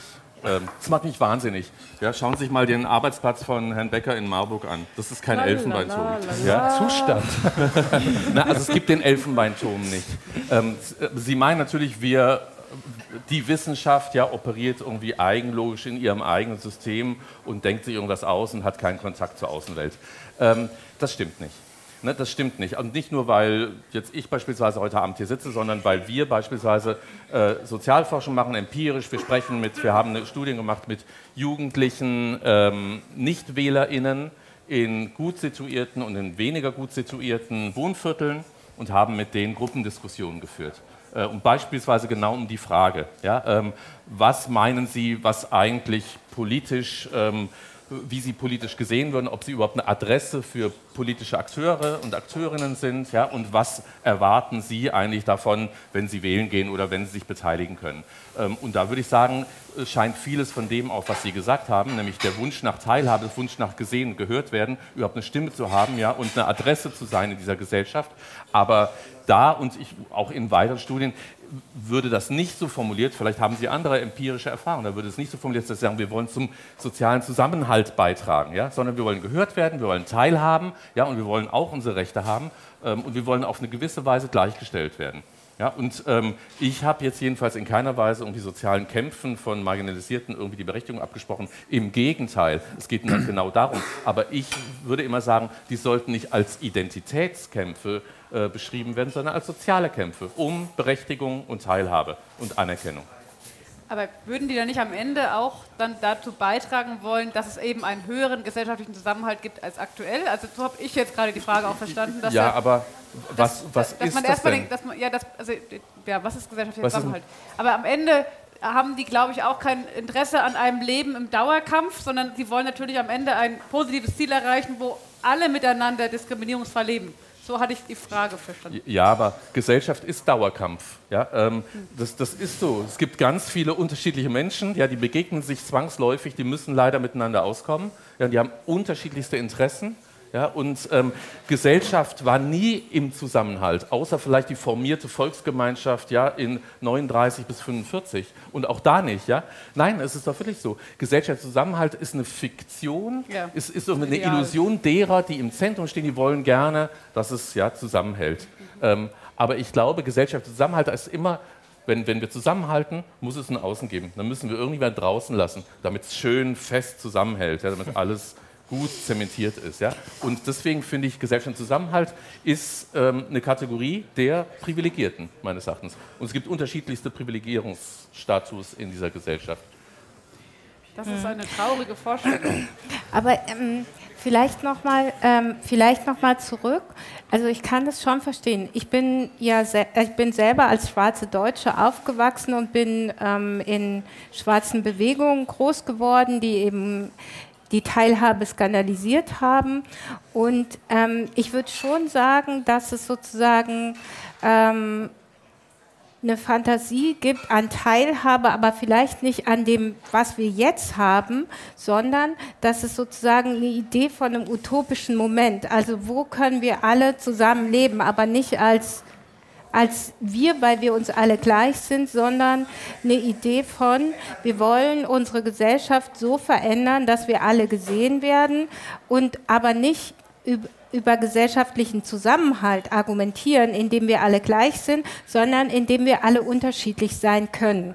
Das gibt es bisher aber nicht. Also das ist einfach nicht möglich bisher. Aber ich glaube, das würde sich nicht widersprechen, sozusagen.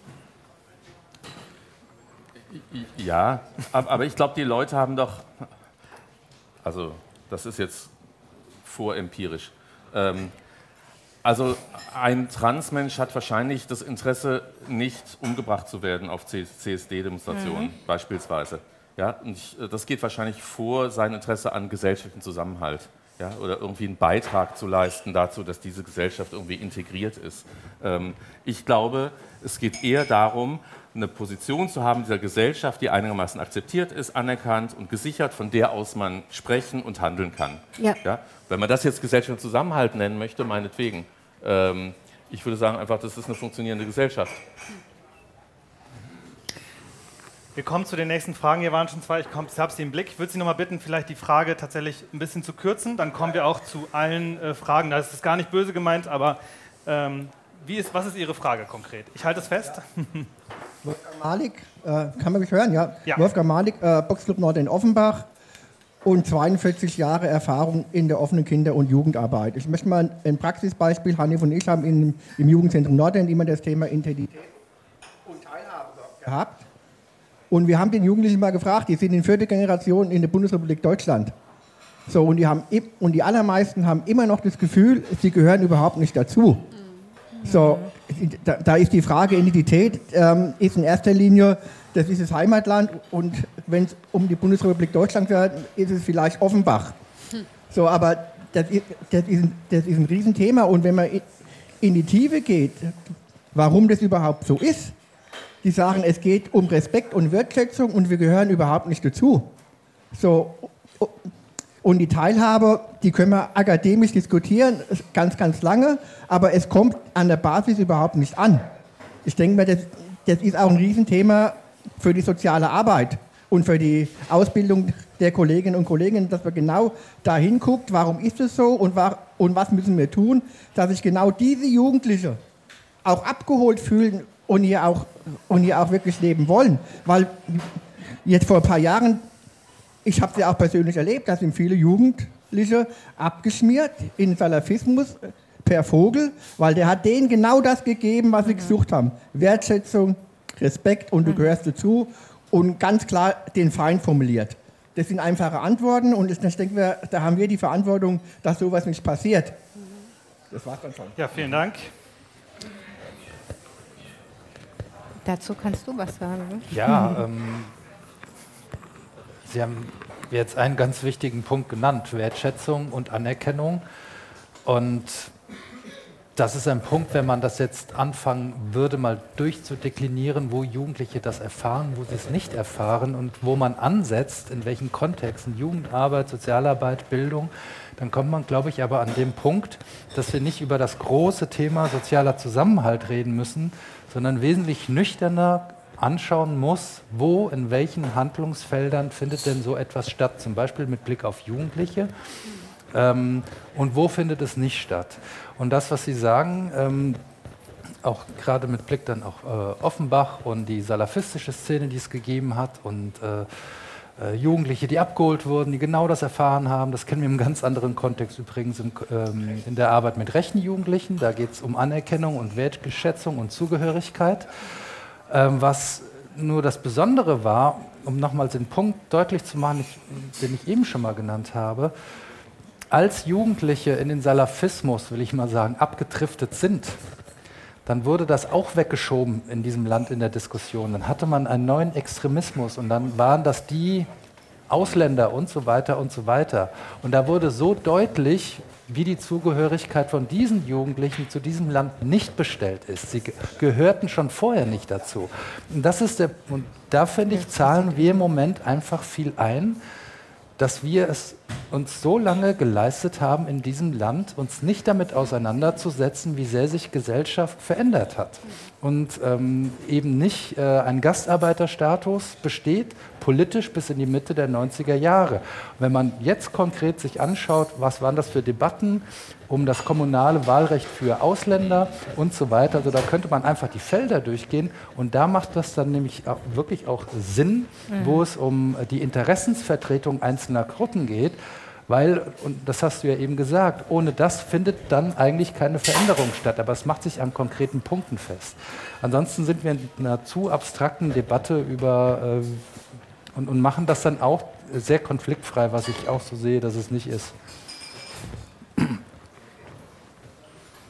Guck mal. Ja, ich versuche die Reihenfolge einzuhalten. Ich glaube, der Herr war vor Ihnen, dann der Herr dort oben, dann kommen Sie und dann kommt die Dame. Ja, wenn das für Sie in Ordnung ist. Ich will es auch ein bisschen diverser machen. zwei, zwei alte weiße Männer hintereinander. Das ist ja vielleicht spannend. Ähm, Wolfgang Sprengmann-Kuhn, Bundestagsabgeordneter. Ähm, glaube, wir reden eigentlich darüber, in was für einer Gesellschaft wir leben wollen. Also Sie haben das mal mit dem, was ist eigentlich das Wir? Und ich fand, Sie haben das eben gut auf den Punkt gebracht. Eine Utopie von Gesellschaft ist, dass wir in dieser Vielfalt, äh, in dieser Buntheit zusammenleben, wo es normal ist, anders äh, zu sein. Und diese Utopie, die halt viele einfach auch für sich auch leben, ähm, aber gesellschaftlich nicht äh, gewertschätzt werden, ist eine Bedrohung für, für zwei Gruppen. Und das will ich mit zwei Fragen die beiden weißen Herren da in die Mitte äh, verknüpfen. Das eine ist, es ist eine Bedrohung für die, die ganz rechts sind. Also ich erlebe das im Bundestag, da kommt das vor allen Dingen von der AfD. Ne? Weil für die ist bunt und vielfältig sowieso ganz fürchterlich. Ne? Und äh, die können damit nicht äh, nicht umgehen und die schüren Ängste und da kann man mit Umverteilung, glaube ich, ein bisschen was an den an dem Angstschüren machen, aber das ist es nicht nur, aber es ist für, für die Rechten ist das ganz wichtig gegen diese blöde Identitätspolitik und diese Vielfalt und Buntheit und äh, Frauen und, und was es nicht sonst für, für benachteiligte Gruppen gibt, ist alles fürchterlich für die. Ähm, äh, geht. Also da, da wird mich noch mal was aus der Rechtsextremismusforschung äh, interessieren. Und das Zweite, du Stefan hast vorhin gesagt, Macht ist eigentlich ein zentraler Punkt. Und es ist halt die Gruppe weiße heterosexuelle, äh, etwas ältere Männer, also Leute wie ich. Ne, äh, für die ist das, könnte das auch eine Bedrohung sein. Ich empfinde das nicht so, aber ne, vielleicht ist das, wird das bei Wolfgang Thierse mit, vielleicht bei vielen anderen, äh, die, die damit umgehen oder auch bei dem Menschen, der da bei Audi äh, geklagt hat. Also die, diesen Machtaspekt, den du vorhin mal angedeutet hast, den wir auf jeden Fall mitnehmen sollen heute Abend. Da könntest du noch mal was zu sagen. Also nochmal die Frage erstmal an Sie zum Re zur Rechtsextremismusforschung und dann nochmal die Frage der Macht. Ja, das mit der Rechtsextremismusforschung an der Stelle ist relativ. Jetzt hört der alte weiße Mann hört nicht zu. Und so ein Arschloch hat er auch noch gesagt. ich weiß, meinte er mich oder? Vermute ich doch. Okay. Ähm,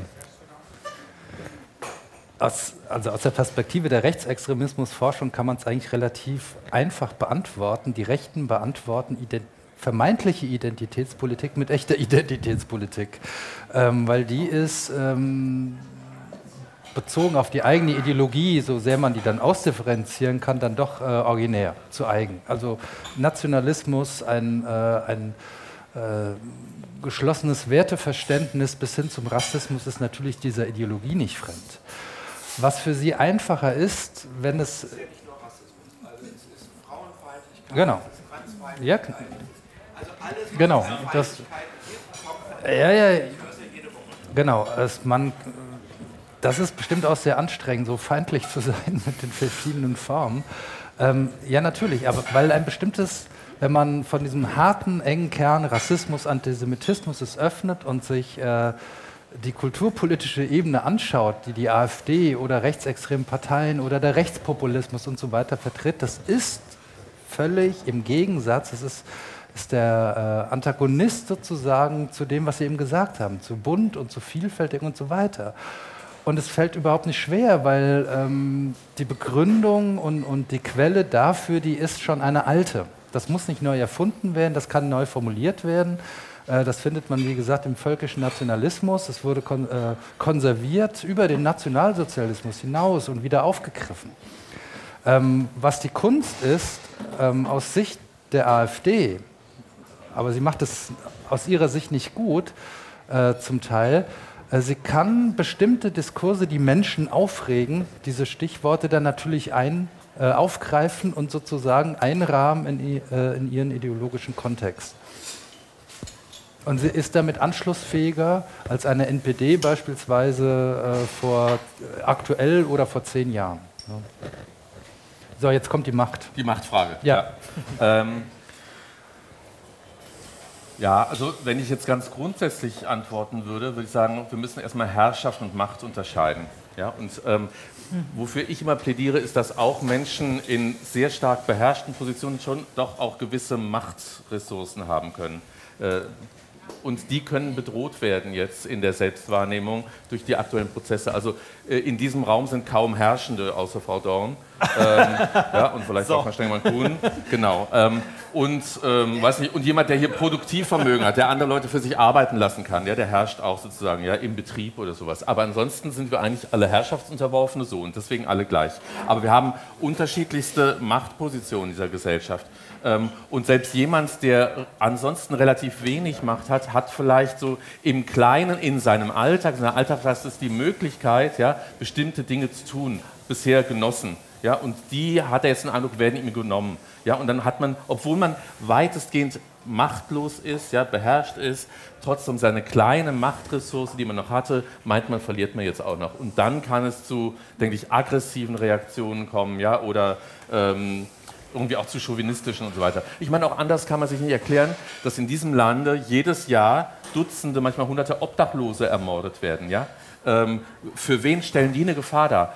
Ähm, also da wird, glaube ich, noch so eine Restmachtposition ausgeübt, ja, gegen noch weiter unten oder wo man meint, wo man mal zutreten kann, im wahrsten Sinne des Wortes. Mhm. Und ich glaube, vieles von den Emotionen, der, der affektiven Aufgeladenheit von Debatten und vieles auch, was ähm, was Sie zu Recht als Diskursbulimie äh, ähm, benannt haben, ist dadurch getrieben, dass die Leute an der Stelle, wo sie überhaupt noch was äh, intervenieren können, nämlich irgendwie einen Tweet schreiben oder, oder irgendwo was kommentieren, ja, da nochmal ihre kleine Machtposition ausüben können. Äh, und vielleicht in, in, dem, in dem Glauben, das ist das Letzte, was ich jetzt noch machen kann. Ja? Und übermorgen ja, herrscht dann die Gender-Diktatur ja, und äh, die Ökodiktatur in, in Personalunion. Vielen Dank. Vielleicht um, Darf ich noch Ja, natürlich. Was, ich gehe schon mal, mach mich schon mal auf den Weg. Genau, vielleicht. Ich darf noch ein was ergänzen oder ich dachte mir gerade, womit wir es natürlich auch gerade im Moment zu tun haben, das hat Nancy Fraser, glaube ich, mal beschrieben, ist ähm, der, eben dieser autoritäre Neoliberalismus. Und ich glaube, die, also äh, also einerseits die ja, Wiedererstarkung rechter Diskurse, das muss man ja sagen, das ist über die letzten Jahrzehnte passiert, also zumindest habe ich das so und meine Kollegen so wahrgenommen, dass ne, AfD wieder im Bundestag und so weiter und so fort. Und den autoritären Neoliberalismus, der wirklich auch anheizt, die verbinden sich zu einer ganz schlimmen Mischung. Ich glaube, dass das eine Sache ist, der man echt noch mehr auf den Grund gehen muss. Was passiert hier eigentlich? Und wie sind wir eigentlich in diesem Kapitalismus auch ähm, ja, auf eine Art und Weise immer einer bestimmten Herrschaftslogik also, ne, unterworfen. Und was, wie wirkt sich das auf die Leben der Menschen aus und welche Machtpositionen nehmen sie dann ein? Ja. So, dann kommen wir jetzt hier zu der nächsten Frage. Achso, ähm, nee. ich wollte noch mal. Nee. Ich muss Ihnen das leider, sonst hören wir Sie nicht. Ja, aber spreche ich nicht laut genug? Doch, Sie können jetzt auch so sprechen, kein Problem. Oder versteht mich jetzt niemand? Okay. Doch. Ähm, ich wollte noch mal kurz auf die gesellschaftliche Diskussion eingehen. Zum einen muss man sich ja eine Frage stellen, wie sieht so eine gesellschaftliche Diskussion aus? Und ich bekomme die zum Beispiel mit von vielen Eltern meiner Schüler. Und das ist eine ganz breite soziale Gruppe von Hartz-IV-Empfängern bis zu Selbstständigen, die auch ihr eigenes Häuschen und drei SUVs haben. Und wenn dort über so etwas wie Identität oder jetzt Ereignisse geredet wird, dann stechen natürlich bestimmte Ereignisse hervor. Wie zum Beispiel der Fall, dass die Musikerin Ronja Malzahn von Fridays for Future wegen ihrer Dreadlocks ausgeladen wurde. Und da äußern sich diese Leute so, dass sie sagen, das ist doch lächerlich. Das ist für die keine Diskussion, die man ernst nehmen muss, sondern es ist etwas, wo Leute sich äh, produzieren, wo sie zeigen wollen, sie haben jetzt die Macht, irgendetwas zu sagen aber es wird nicht ernst genommen. Also muss darüber noch ganz anders geredet werden. Was wird nicht ernst genommen an dieser Diskussion? Die Diskussion darüber, also wenn zum Beispiel gesagt wird, ja, die Dreadlocks, ist jetzt aber keine Originale, die Dreadlocks tragen darf, äh, dann halten die das für Schwachsinn und bringen es überhaupt nicht in Verbindung zu dem, was viele dann sagen, ja, Identitätspolitik oder dass sie sagen, ähm, bestimmte Handlungen, bestimmte Äußerungen sind diskriminierend, sind rassistisch, verherrlichen äh, die Vergangenheit und so weiter. Also da ist doch, da ist doch etwas nicht äh, in Ordnung, wenn wir uns darüber äußern wollen und eine Veränderung wollen dann muss man sich doch auch überlegen, wie. Und wenn dann solche Reaktionen kommen, also auch ich äh, muss dann manchmal ziemlich lange reden und sagen, nein, äh, finde ich natürlich auch nicht gut und kann dann noch argumentieren, ja, da ist über das Ziel hinausgeschossen mhm. worden. Aber selbst mhm. In solchen Gesprächen wird es nicht ernst genommen. Ja, ähm, ich weiß nicht, will jemand von euch? Ähm, Genau, aber das jetzt, ich, ich frage nochmal zurück, worüber wollen wir reden? Über Dreadlocks in Zürich oder über was? Also jetzt nicht wir beide, sondern. Ja, aber genau das ist der Punkt. Die, die Diskussion über vermeintliche identitätspolitische Fragen macht sich genau an diesen Beispielen immer fest. Und, ähm, und das macht es bequem, weil dann übers Ziel hinausgeschossen wird, würde ich persönlich auch sagen. Da wird über das Ziel hinausgeschossen. In diesem konkreten Fall kann man aber drüber streiten. Aber es ist ja dann bequem zu sagen, ähm, weil das jetzt so, ich lege das mal irgendjemand im Mund, so lächerlich ist, solche Debatten brauchen wir uns überhaupt nicht mehr um die Fragen zu kümmern, über die wir jetzt den ganzen Abend reden. Und vielleicht liegt es dann wirklich an uns, auch in unserer Verantwortung, jeweils in unseren Kontexten, ähm, in den Debatten dafür zu sorgen, von diesen, ähm, von diesen Highlights wegzukommen. Ein Stück weit zu entemotionalisieren. Ähm, ich meine, Angst, Sie haben es benutzt und ständig ähm, auf 180, das ist ja auch ungesund. Ähm, das ist wirklich ungesund. Und, und was, was hilft, ist, wenn man nur ein Beispiel, ähm, das, was hilft, ist vielleicht mal auf einen Grund zu kommen, wo man Menschen, denen das Thema vielleicht erstmal nicht zugänglich ist, doch zugänglich zu machen, nämlich darüber zu sprechen. Ganz einfach, was ist denn Gerechtigkeit? Was ist es, jemanden zu beleidigen? Was heißt es, äh, benannt zu werden, wie du nicht benannt werden willst? Also mit einfachen oder mit einem anderen Weg des Zugangs ein Stück weit auch, das ist meine Position, auch Menschen zu gewinnen, wo man erstmal denkt, äh, die, die sind nicht erreichbar. Und ich glaube, das ist da, da dürfen wir nicht bequem sein. Also den Auftrag müssen wir uns auch nehmen, mhm. äh, weil sonst tragen wir dazu bei, dass diese Debatte auch äh, ein Stück weit so polarisiert bleibt. Aber Position nicht darüber zu reden, sondern es geht nur darum, dass ich in solchen Augenblicken eine größere Schwierigkeit habe, darüber zu reden, weil durch solche Beispiele die Diskussion ja, vergiftet wird. Genau, naja, weg von dem Beispiel. Das ist das Rezept. Aber vielleicht, es gibt ja, es gibt ja mittlerweile sehr viele ähm, WissenschaftlerInnen oder, oder eben auch Workshop, also Anne Frank Bildungsstätte oder also es gibt sehr viele Menschen, die zu diesen Themen arbeiten, jetzt nicht zu Dreadlocks tragen oder nicht, die Anne Frank, aber es gibt sozusagen Menschen, die sie einladen könnten, mit de, die ein Fachwissen darüber haben, was ist da jetzt eigentlich passiert, warum ist das eigentlich passiert. Also man könnte den Weg gehen, nochmal die SchülerInnen irgendwie einzuladen und darüber zu reden, was ist passiert und warum gab es eigentlich diesen Clash und was, ähm, was könnte man da jetzt daran sehen, also wirklich ähm, als verwerflich äh, ansehen oder was vielleicht auch nicht. Also sozusagen die äh, SchülerInnen überhaupt äh, zu to enable, also zu ähm, ja, zu befähigen, genau, äh, überhaupt in eine Diskussion darüber zu treten, weil diese, also nur einfach immer wieder auf diesen, ähm, ja, wie hast du gesagt, Diskursbulimie, äh, eben da, eben auf dieser Ebene immer weiterzumachen, das springt denen letztlich, glaube ich, nichts, sondern die Hintergrundinformationen und da gibt es ja viele dazu mittlerweile, Gott sei Dank.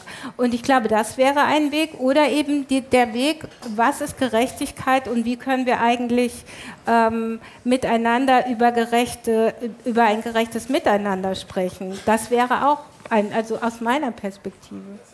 Also auch Grundlagen schaffen erstmal, ein Stück weit. Ich komme zu Ihnen. Ich muss nochmal darauf, wurde gerade hin, darauf hingewiesen, das Mikro muss sein, weil das für den Podcast sonst nicht technisch übertragen wird. Deshalb komme ich Ihnen jetzt leider doch ein bisschen näher. Ist noch das gewohnt. Äh, äh, Kai Vöckler, ich bin Kunsthochschullehrer hier in Offenbach und lebe hier auch im Nordend mit meiner Familie.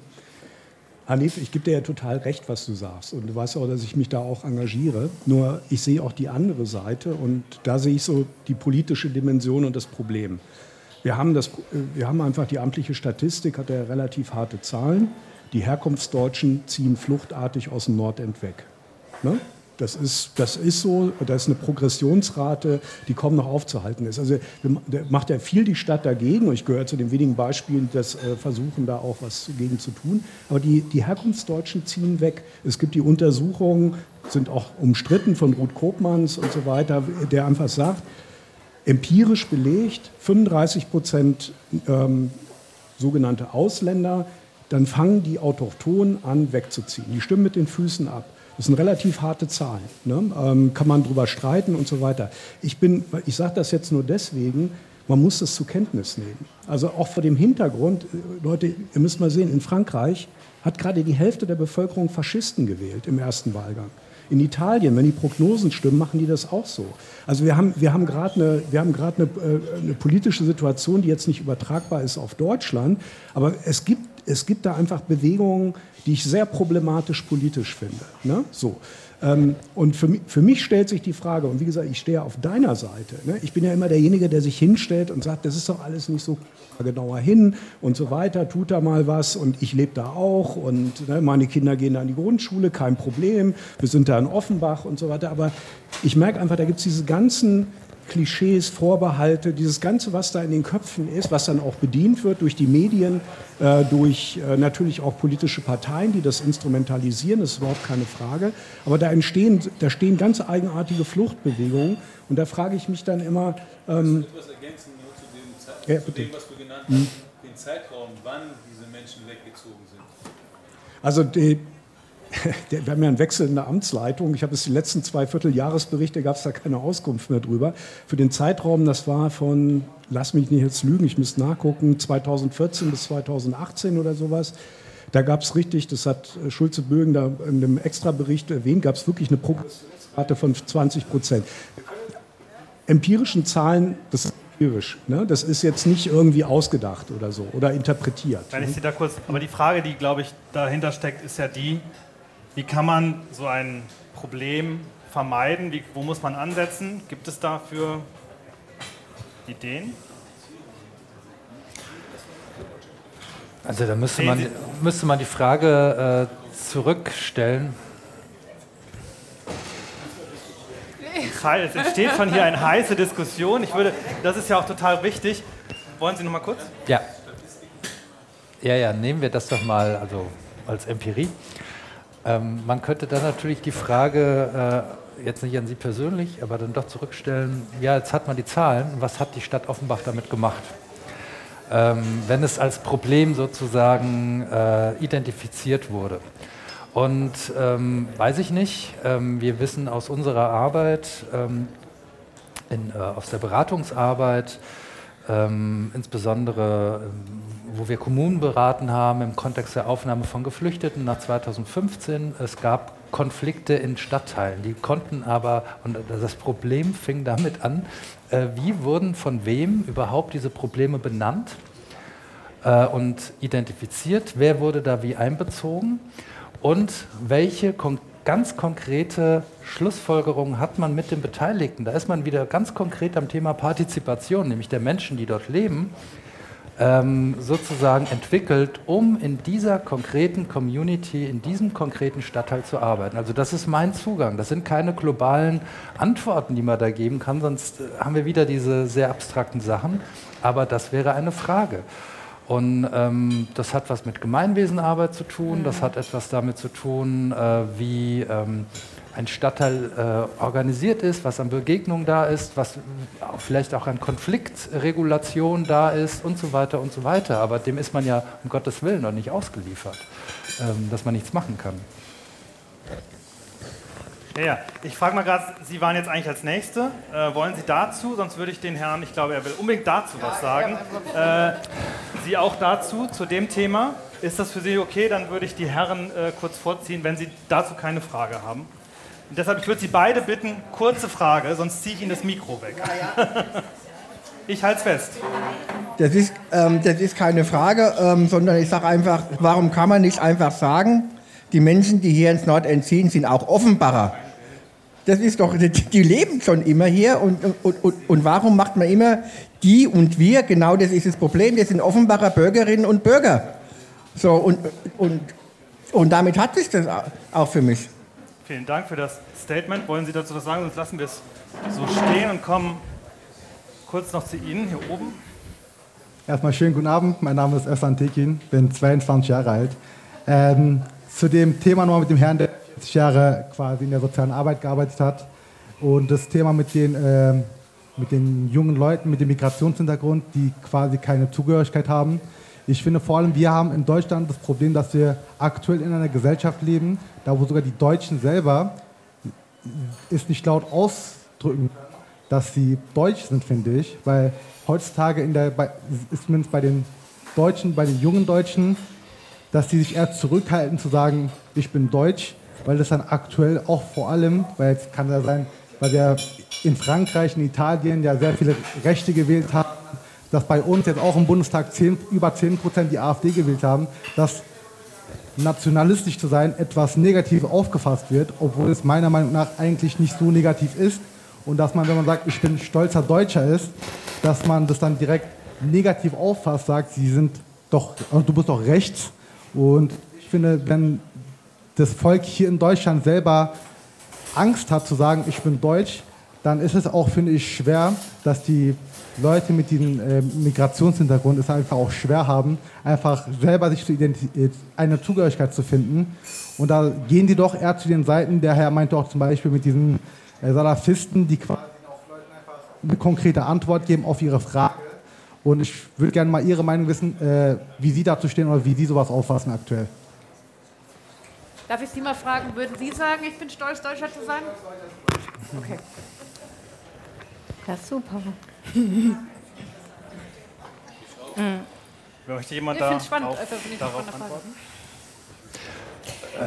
Ich würde vielleicht ganz, ganz gerne was sagen.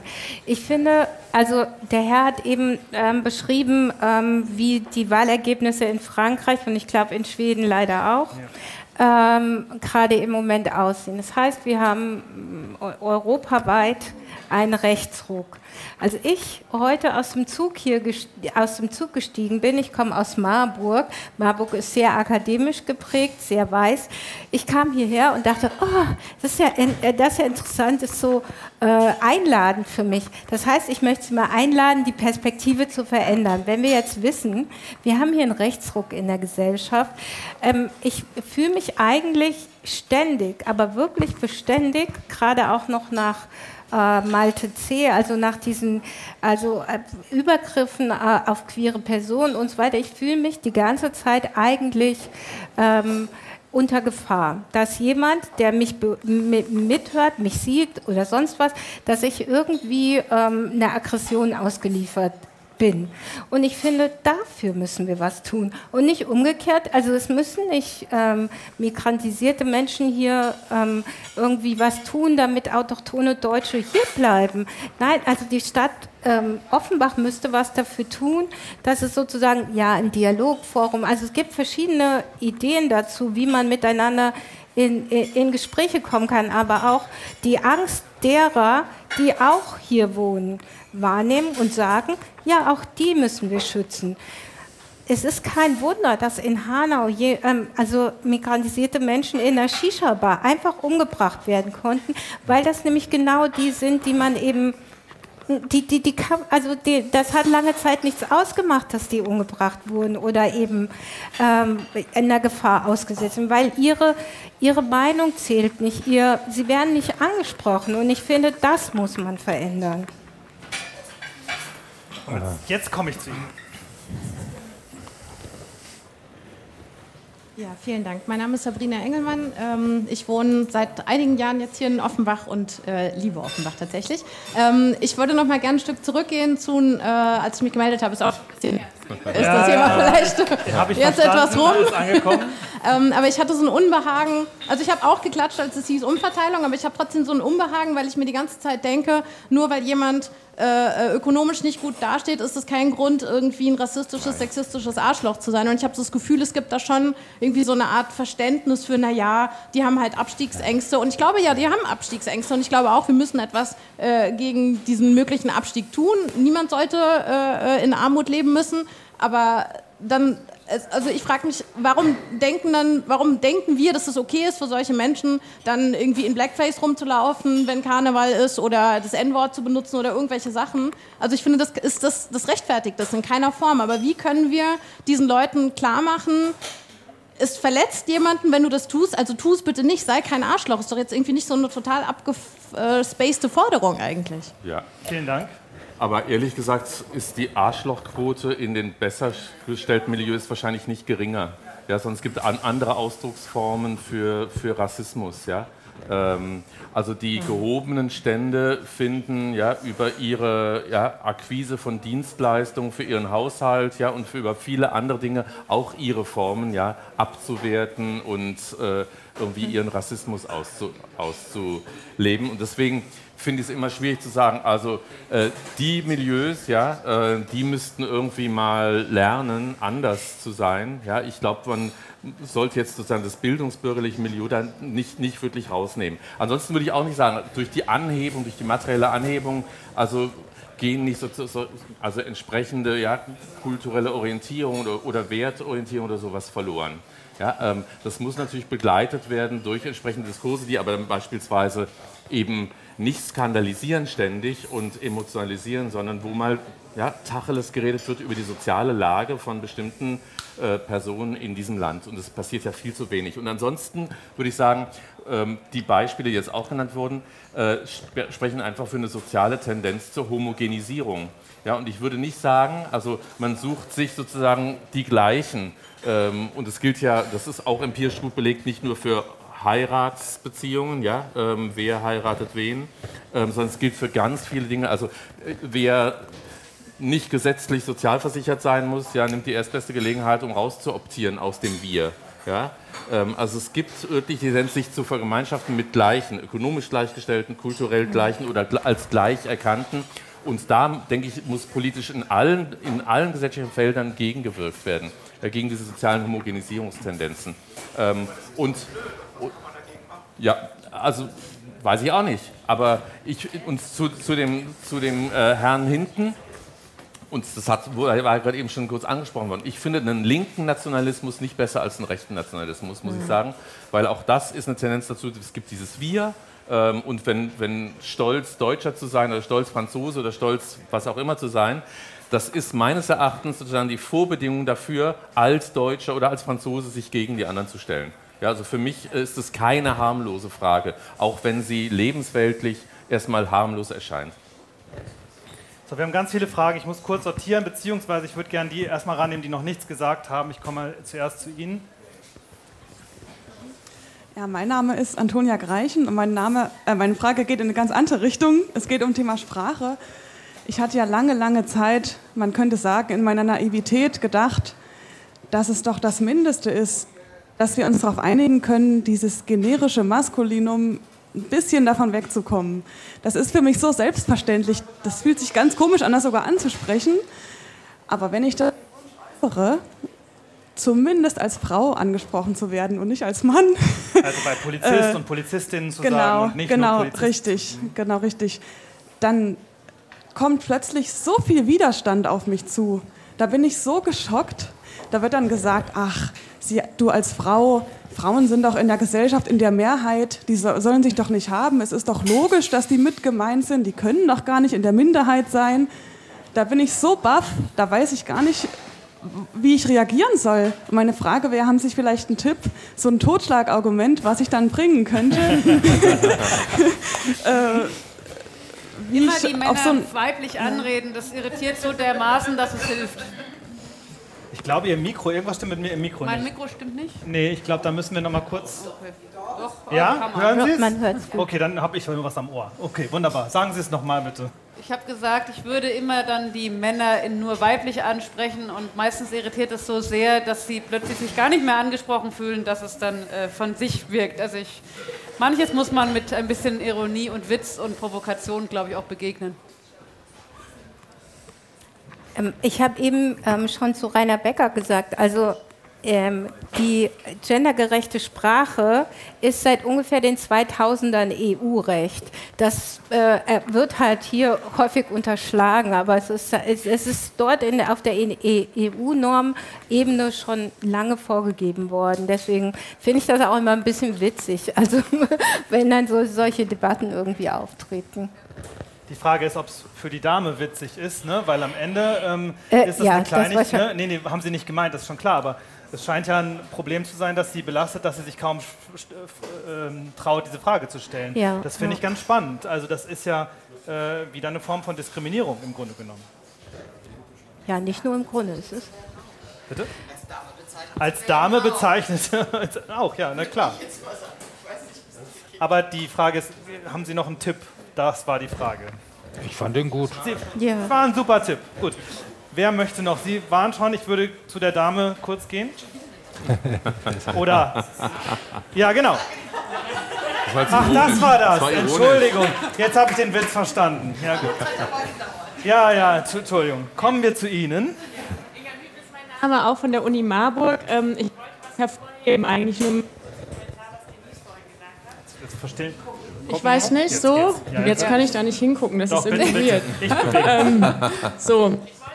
Ich nur nochmal hervorheben, dass hier in der Diskussion ganz oft vielleicht unabsichtlich oder mit so einer Leerstelle immer gesagt wurde, naja, wir müssen von diesem Emotionalen wegkommen, hinkommen. Und was ist das Gegenteil von Emotion, ist so rational.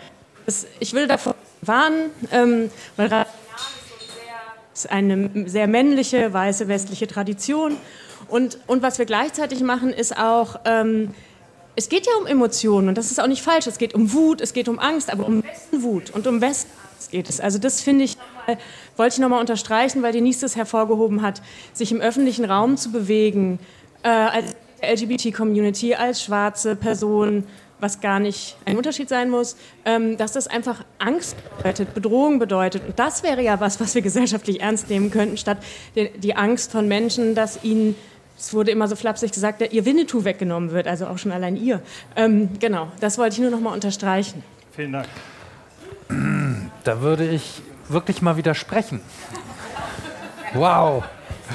Also nicht, dass es darum geht, äh, dass das keine Rolle spielt. Und ähm, jetzt könnte man den Satz völlig berechtigt formulieren. Äh, im, auf einer emotionalen Ebene kann ich das, was du jetzt beispielsweise eben gesagt hast, oder mit Blick auf andere Gruppen, kann ich emotional natürlich nicht erleben. Wenn wir aber über den politischen Raum sprechen, das ist wirklich dann, ich finde das nochmal ein ganz wichtiger Punkt, bei allem Respekt für, für diesen Ansatz, dass man Emotionen nicht wegrationalisiert. Ab, ab einem gewissen Punkt, wenn es in Diskurs und Auseinandersetzungen gehen muss in einem demokratischen Raum, ist das was natürlich auch emotional, aber es ist was stocknüchternes, Rationales an der Stelle. Weil du sonst ähm, Ja, das glaube ich. natürlich ist es so nicht. Ähm, ne, nein, nein, natürlich ist es nicht. Aber mir geht es nur um einen Punkt. Ab einem gewissen Punkt braucht es die Zugänglichkeit für mich, der nicht davon betroffen ist, damit ja, ja, aber ich weiß, äh, ab, ab, einem gewissen Punkt bin ich, kann ich auf der emotionalen Ebene, das würde ich mir auch gar nicht herausnehmen können, ne? dass ich das teile. Wenn ich aber auf dieser emotionalen Ebene politisch verharre und dann die Gruppe, wer auch immer das jetzt konstruiert sein mag, nicht mehr ansprechbar ist, und wir haben eben ganz viele Beispiele gehabt, äh, auf welchen politischen Ebenen man ansetzt. In Bildung, ganz, ganz viel. Äh, Arbeitsmarkt und so weiter, haben wir alles durchdekliniert. Das meine ich, das sind nüchterne politische Themen. Aber Nicht, dass es nüchtern ist. Ich liebe diesen Beitrag, weil ich als Politikerin in der, in der Politik so oft gesagt bekomme, ähm, man muss das rational betrachten. Und als Psychologin, ich glaube, dass manchmal, das ist eine Frage der Definition jetzt von Emotionen. Ähm, es gibt kaum eine Abwägung, eine Entscheidung, eine, ein, ein Handeln, was man nur rational fällt, sondern eigentlich ist Ratio und Emotion äh, verbunden, ja, weil das auf früheren Erfahrungen beruht und denen, also Warngefühle und, und so weiter. Und insofern ähm, finde ich es total richtig, dass wir ähm, nicht anfangen sollten, ähm, die, die Emotion zur Seite zu schieben, weil sie tatsächlich dann dazu führt, was du nicht gesagt, aber weil sie dazu führt, dass man ähm, dann seine, seine Entscheidungen nicht mehr rund trifft. Und deswegen glaube ich, ist sozusagen der, der Aspekt, ähm, wir können nicht nachfühlen, also ich kann, ich kann nicht nachfühlen, äh, wie ich mich fühlen würde, wenn ich diskriminiert werde aufgrund meiner Hautfarbe, weil ich nur privilegiert bin mit meiner Hautfarbe. Das kann man nicht nachfühlen. Aber man hat Empathie und, glaube ich, kann dieses Thema Antidiskriminierungspolitik nur auch deswegen engagiert machen, wenn man Empathie hat. So, und so, so würde ich jetzt versuchen, eine Brücke zu bilden, weil ich glaube, das, das, das habe ich nicht geschafft. Aber äh, ja, also ich glaube auf jeden Fall, dass mir total wichtig ist, Emotionen in, in, Diskussionen, ob Gesellschaft oder Politik, immer zu bewahren oder als Stärke zu begreifen, wenn man sie, äh, wenn man sie authentisch spürt. Und natürlich kann man mit Emotionen auch extrem viel anrichten an Schaden. Das gehört auch dazu. Ich bin mhm. wirklich nicht empathielos. Darf ich das kurz Ihnen halten? wollte, ist, was Sie gerade sagen, ist vielleicht das Problem daran, das aushalten zu können es nicht zu verstehen. Also das, was Sie sagen mit der Empathie. Also jetzt gerade in der Politik, ja, und ich meine, irgendwo, wir sind bei Verteilungskämpfen, wir sind seit drei Jahren in einer Situation der Verunsicherung, wovon wir uns vor fünf Jahren kein Bild hätten malen können. Und das einfach nur aushalten zu können, empathisch zu sagen, ich höre dir jetzt zu und sage nicht gleich, ja, das kenne ich und äh, bei mir ist es aber viel schlimmer oder bei meiner Oma, bei deiner Tante, bei meiner whatever und es damit halt gleich wieder abzuwiegeln. Ich glaube, dieser Mini-Halbsatz ist genau die ganz, ganz große Krux in dem ganzen Problem. Mhm. Aber wahrscheinlich gehen jetzt hier ganz viele Sachen, Sachen durcheinander. Wahrscheinlich kann man es auch nicht klären. Aber äh, ich habe Sie jetzt eher so verstanden, weil Sie auch gerade eben die Beispiele gebracht haben. Also dann wird über Winnetou gesprochen, ja, und äh, skandalisiert und hochemotional, äh, mit hohem affektivem Einsatz da gesprochen. Und den nächsten Tag wird die nächste Sau durchs Dorf gejagt, ja. Ähm, und das sind irgendwie Emotionen, die eigentlich eher dazu, also sozusagen politisierte oder politisierbare äh, Emotionen, die eher dazu beitragen, bestimmte Dinge zu übertünchen ja, und nicht offen zu legen. Äh, mhm. So habe ich das Argument eher verstanden. Und da würde ich auch sagen, da haben wir eine hochgradig emotionalisierte Politik, wo sich bestimmte Positionen, zwar interessengeleitet, ständig was anderes suchen. Ja, dann dann sind es die Heuschrecken, die ja Deutschland abgrasen, ja, so wie die, die Finanzinvestoren, ja, und dann, dann sind es die Flüchtlinge, die uns irgendwas wegnehmen. Und dann ist es Putin, ja, der, der ja, Teufel in Menschengestalt und die Maske ja, und das Gender-Sternchen. Und überall werden Hammer Emotionen reingelegt. Ja, geschürt. Ähm, und, Emotionen ja, und, und, alles geht in eine Richtung, nämlich ja. tatsächlich reale Probleme irgendwie nicht zu bearbeiten und nicht mal zu thematisieren. Und so habe ich das eher verstanden. Ich möchte jetzt gar nicht Ihr Interpret sein, weil Sie können ja selber für sich reden. Aber, ne, weil ansonsten würde ich auch sagen, also in Sachen Emotionalität bin ich auch voll dabei. Ja? Mhm. Ähm, also Emotionalität von Debatten und ähm, da auch mal vielleicht übers Ziel hinauszuschießen. Also ich habe es so gemeint, wie er es gesagt hat. Dann haben wir es geklärt. Ich will nur einen Satz noch sagen wollen. Ich wollte vor allem auf eine Schieflage hinweisen in der Debatte, die ich so wahrgenommen habe, dass man das nochmal stärken müsste. Und so einen Satz, der ich finde, Solidarität ist auch ein Gefühl. Also und eine Emotion. Das heißt, es ja, ja, gibt halt absolut. halt Emotionen, die sind für Politik notwendig. Ja. Und auch wenn ich äh, gesellschaftliche Kämpfe, es wurde ganz viel darüber gesprochen, dass wir gesamtgesellschaftlich kämpfen müssen. Also es geht hier nicht, es geht eben nicht um den bestmöglichen Kompromiss in so einem Kuschel, sondern es geht eben, wenn es um Umverteilung geht, dann muss man Leuten was wegnehmen. Das ist Klassenkampf oder wie man es nennen möchte. Und das hat was mit Emotionen zu tun. Das ist nicht rational, sondern da gehe ich los und mache etwas, was mein Leben gefährdet oder so, aber es hat was mit einer Emotion zu tun. Und ich, das wollte ich nur darauf hinweisen, weil das sonst so ein bisschen A, von den Kämpfen weglenkt und auch eine sehr, ich bin Politikwissenschaftlerin, äh, eine sehr männlich geprägte Debatte ist über Demokratie. So, ja. So, mit Blick auf die Uhr, wir haben nicht mehr ganz so viel Zeit. Zeigen Sie noch mal ganz kurz, wer noch Fragen hatte. das Ihre hat sich erledigt. Da ist noch eine Frage. Wer hat noch eine Frage? Da brauche ich nicht mehr so viel zu sortieren. Wunderbar. ähm, da es jetzt gerade um Emotionen geht und meistens geht es dann, wenn die Emotionen äh, irgendwie thematisiert werden in diesem Feld, dann geht es immer um die Emotion der Mehrheit, die man bloß nicht irgendwie äh, stärker antasten sollte, sonst kommt man mit dem Thema nicht weiter, weil dann sind sie alle aufgebracht, dass sie um, äh, also dass sie dann irgendwo untergehen, dass sie dann zu kurz kommen im Endeffekt, weil diese Verteilungskämpfe dann auf ihren Rücken ausgetragen würden. Ja. Das Problem ist dabei, wenn man diese Themen dann aufgrund dieser Berücksichtigung der Gefühle der Mehrheit ja, nicht angeht, ja, und das haben wir schon öfter gehabt, auch wir Grünen hatten das schon im, äh, im Wahlkampf das Thema, dass wir nicht darauf hinweisen durften oder sollten, ja, nicht zu direkt, dass die Sicherheitsapparate einen tief sitzenden rassistischen äh, ja, Faible haben. Ja? Oder die Haltung ist eigentlich tief rassistisch ausgeprägt. Das Bildungssystem durch und durch rassistisch äh, aufgebaut ist. Ja?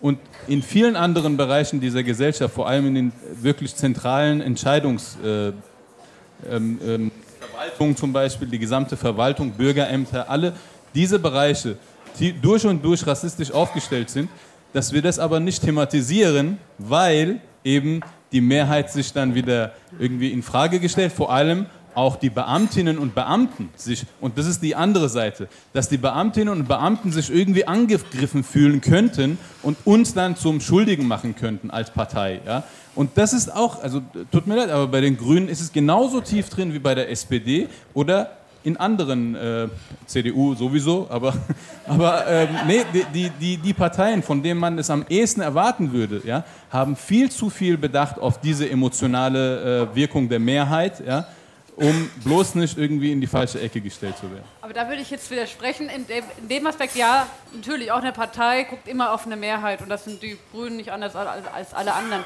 Aber die Frage ist, Redet man über rassistische Polizeistrukturen oder über Strukturen, die Rassismus in der Polizei extrem befördern?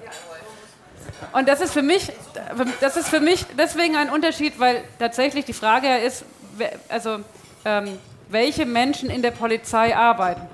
Und, äh, äh, und wir haben leider Rassisten in der Polizei arbeiten und wir haben auch Strukturen.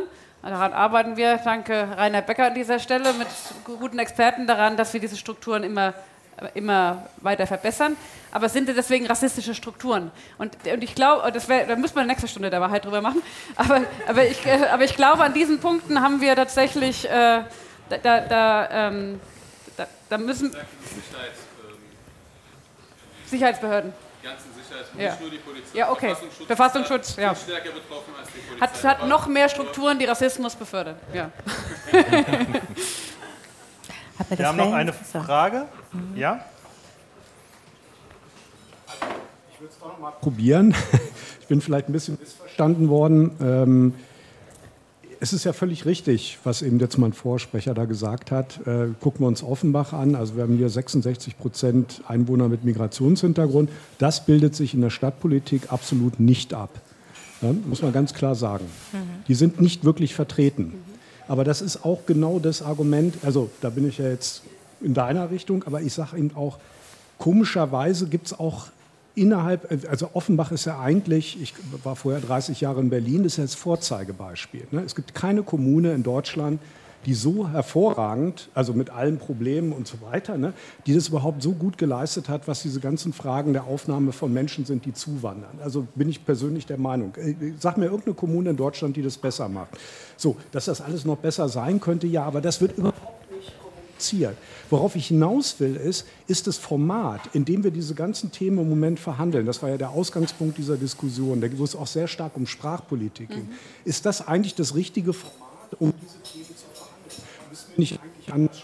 Das ist wirklich eine Frage, die mich umtreibt, wo ich keine Antwort drauf habe. Und darauf wollte ich eigentlich hinaus, in dem Sinne, dass ich nicht meine Rücksicht auf die Mehrheit zu nehmen, überhaupt nicht. Ich finde völlig dass diese Forderungen gestellt werden äh, von ähm, Menschen, die hier schon in der zweiten, dritten, vierten Generation leben und die immer noch marginalisiert, diskriminiert und so weiter werden, dass die, ihre, dass die in der Stadtpolitik vertreten sind, dass die, dass die wahrgenommen werden, respektiert werden, überhaupt keine Frage. Aber man muss es eben auch politisch verhandeln, man muss dafür ein Format finden, was mehrheitsfähig ist. Da kommen wir nicht drum rum. Das heißt nicht Rücksichten nehmen auf die Mehrheit, sondern wir brauchen vielleicht ein anderes Format, darüber zu sprechen.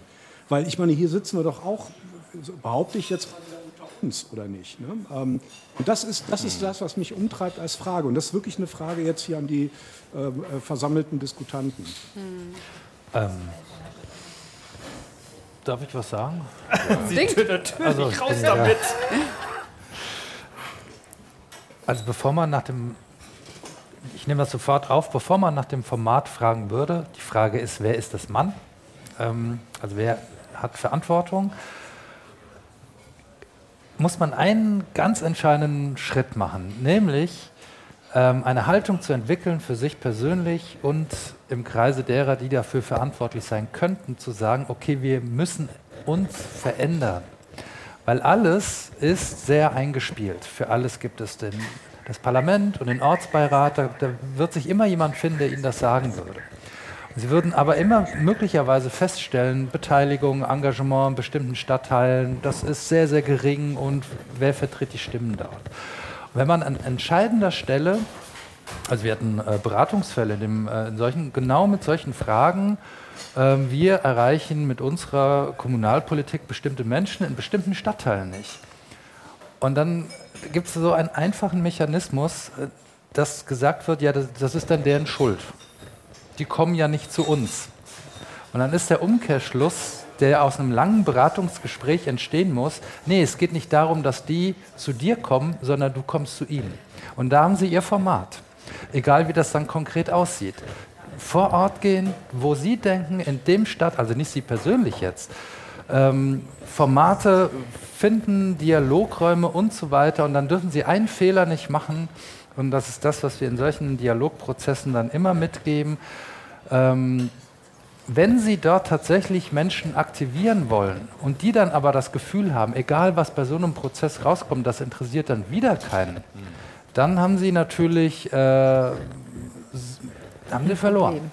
Also das muss durchgedacht werden von Anfang bis zum Ende, wenn äh, Beteiligung gewünscht ist und neue Formate gesucht werden. All das gibt es, aber es braucht die Bereitschaft der Öffnung von Anfang bis zum Ende. Und das ist ein sehr spannender Prozess, kann man so einladen. Das ist was richtig Tolles und nichts Bedrohliches. Ich schaue nochmal in die Runde. Ich glaube, wir sind am Ende angekommen, auch mit Blick auf die Uhr. Alle atmen mal durch. ich kann mich ähm, bei Ihnen allen, vor allen Dingen bei Ihnen natürlich, nur ganz herzlich bedanken, dass Sie so rege mitdiskutiert haben. Das war sehr spannend, ähm, das war emotional, das war aber auch ähm, ja, rational, genau. Und äh, dafür erstmal ganz herzlichen Dank. Danke auch vor allen Dingen. Danke natürlich an meine Gäste, Frau Bergold-Caldwell, ähm, Herr Lessenich, Frau, ähm, Herr Becker, Frau Dorn. Vielen Dank, dass Sie bei uns waren, dass Sie sich äh, herbegeben haben, mit uns diskutiert haben. Ich danke auch dem Team der Stunde der Wahrheit natürlich für die Vorbereitung. Danke an Lux AV Technik für die technische Unterstützung. Danke ans Team von Café Försters. Vielen Dank, dass wir hier sein durften. Es war cool bei euch.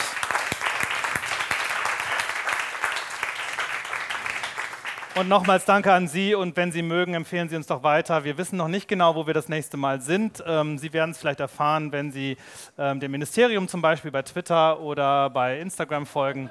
Äh, kleiner Hinweis, Und dann, dann, dann kommen Sie auf jeden Fall wieder, wenn Sie mögen, und empfehlen Sie uns weiter. Ich danke Ihnen, wünsche Ihnen noch einen schönen Abend. Danke.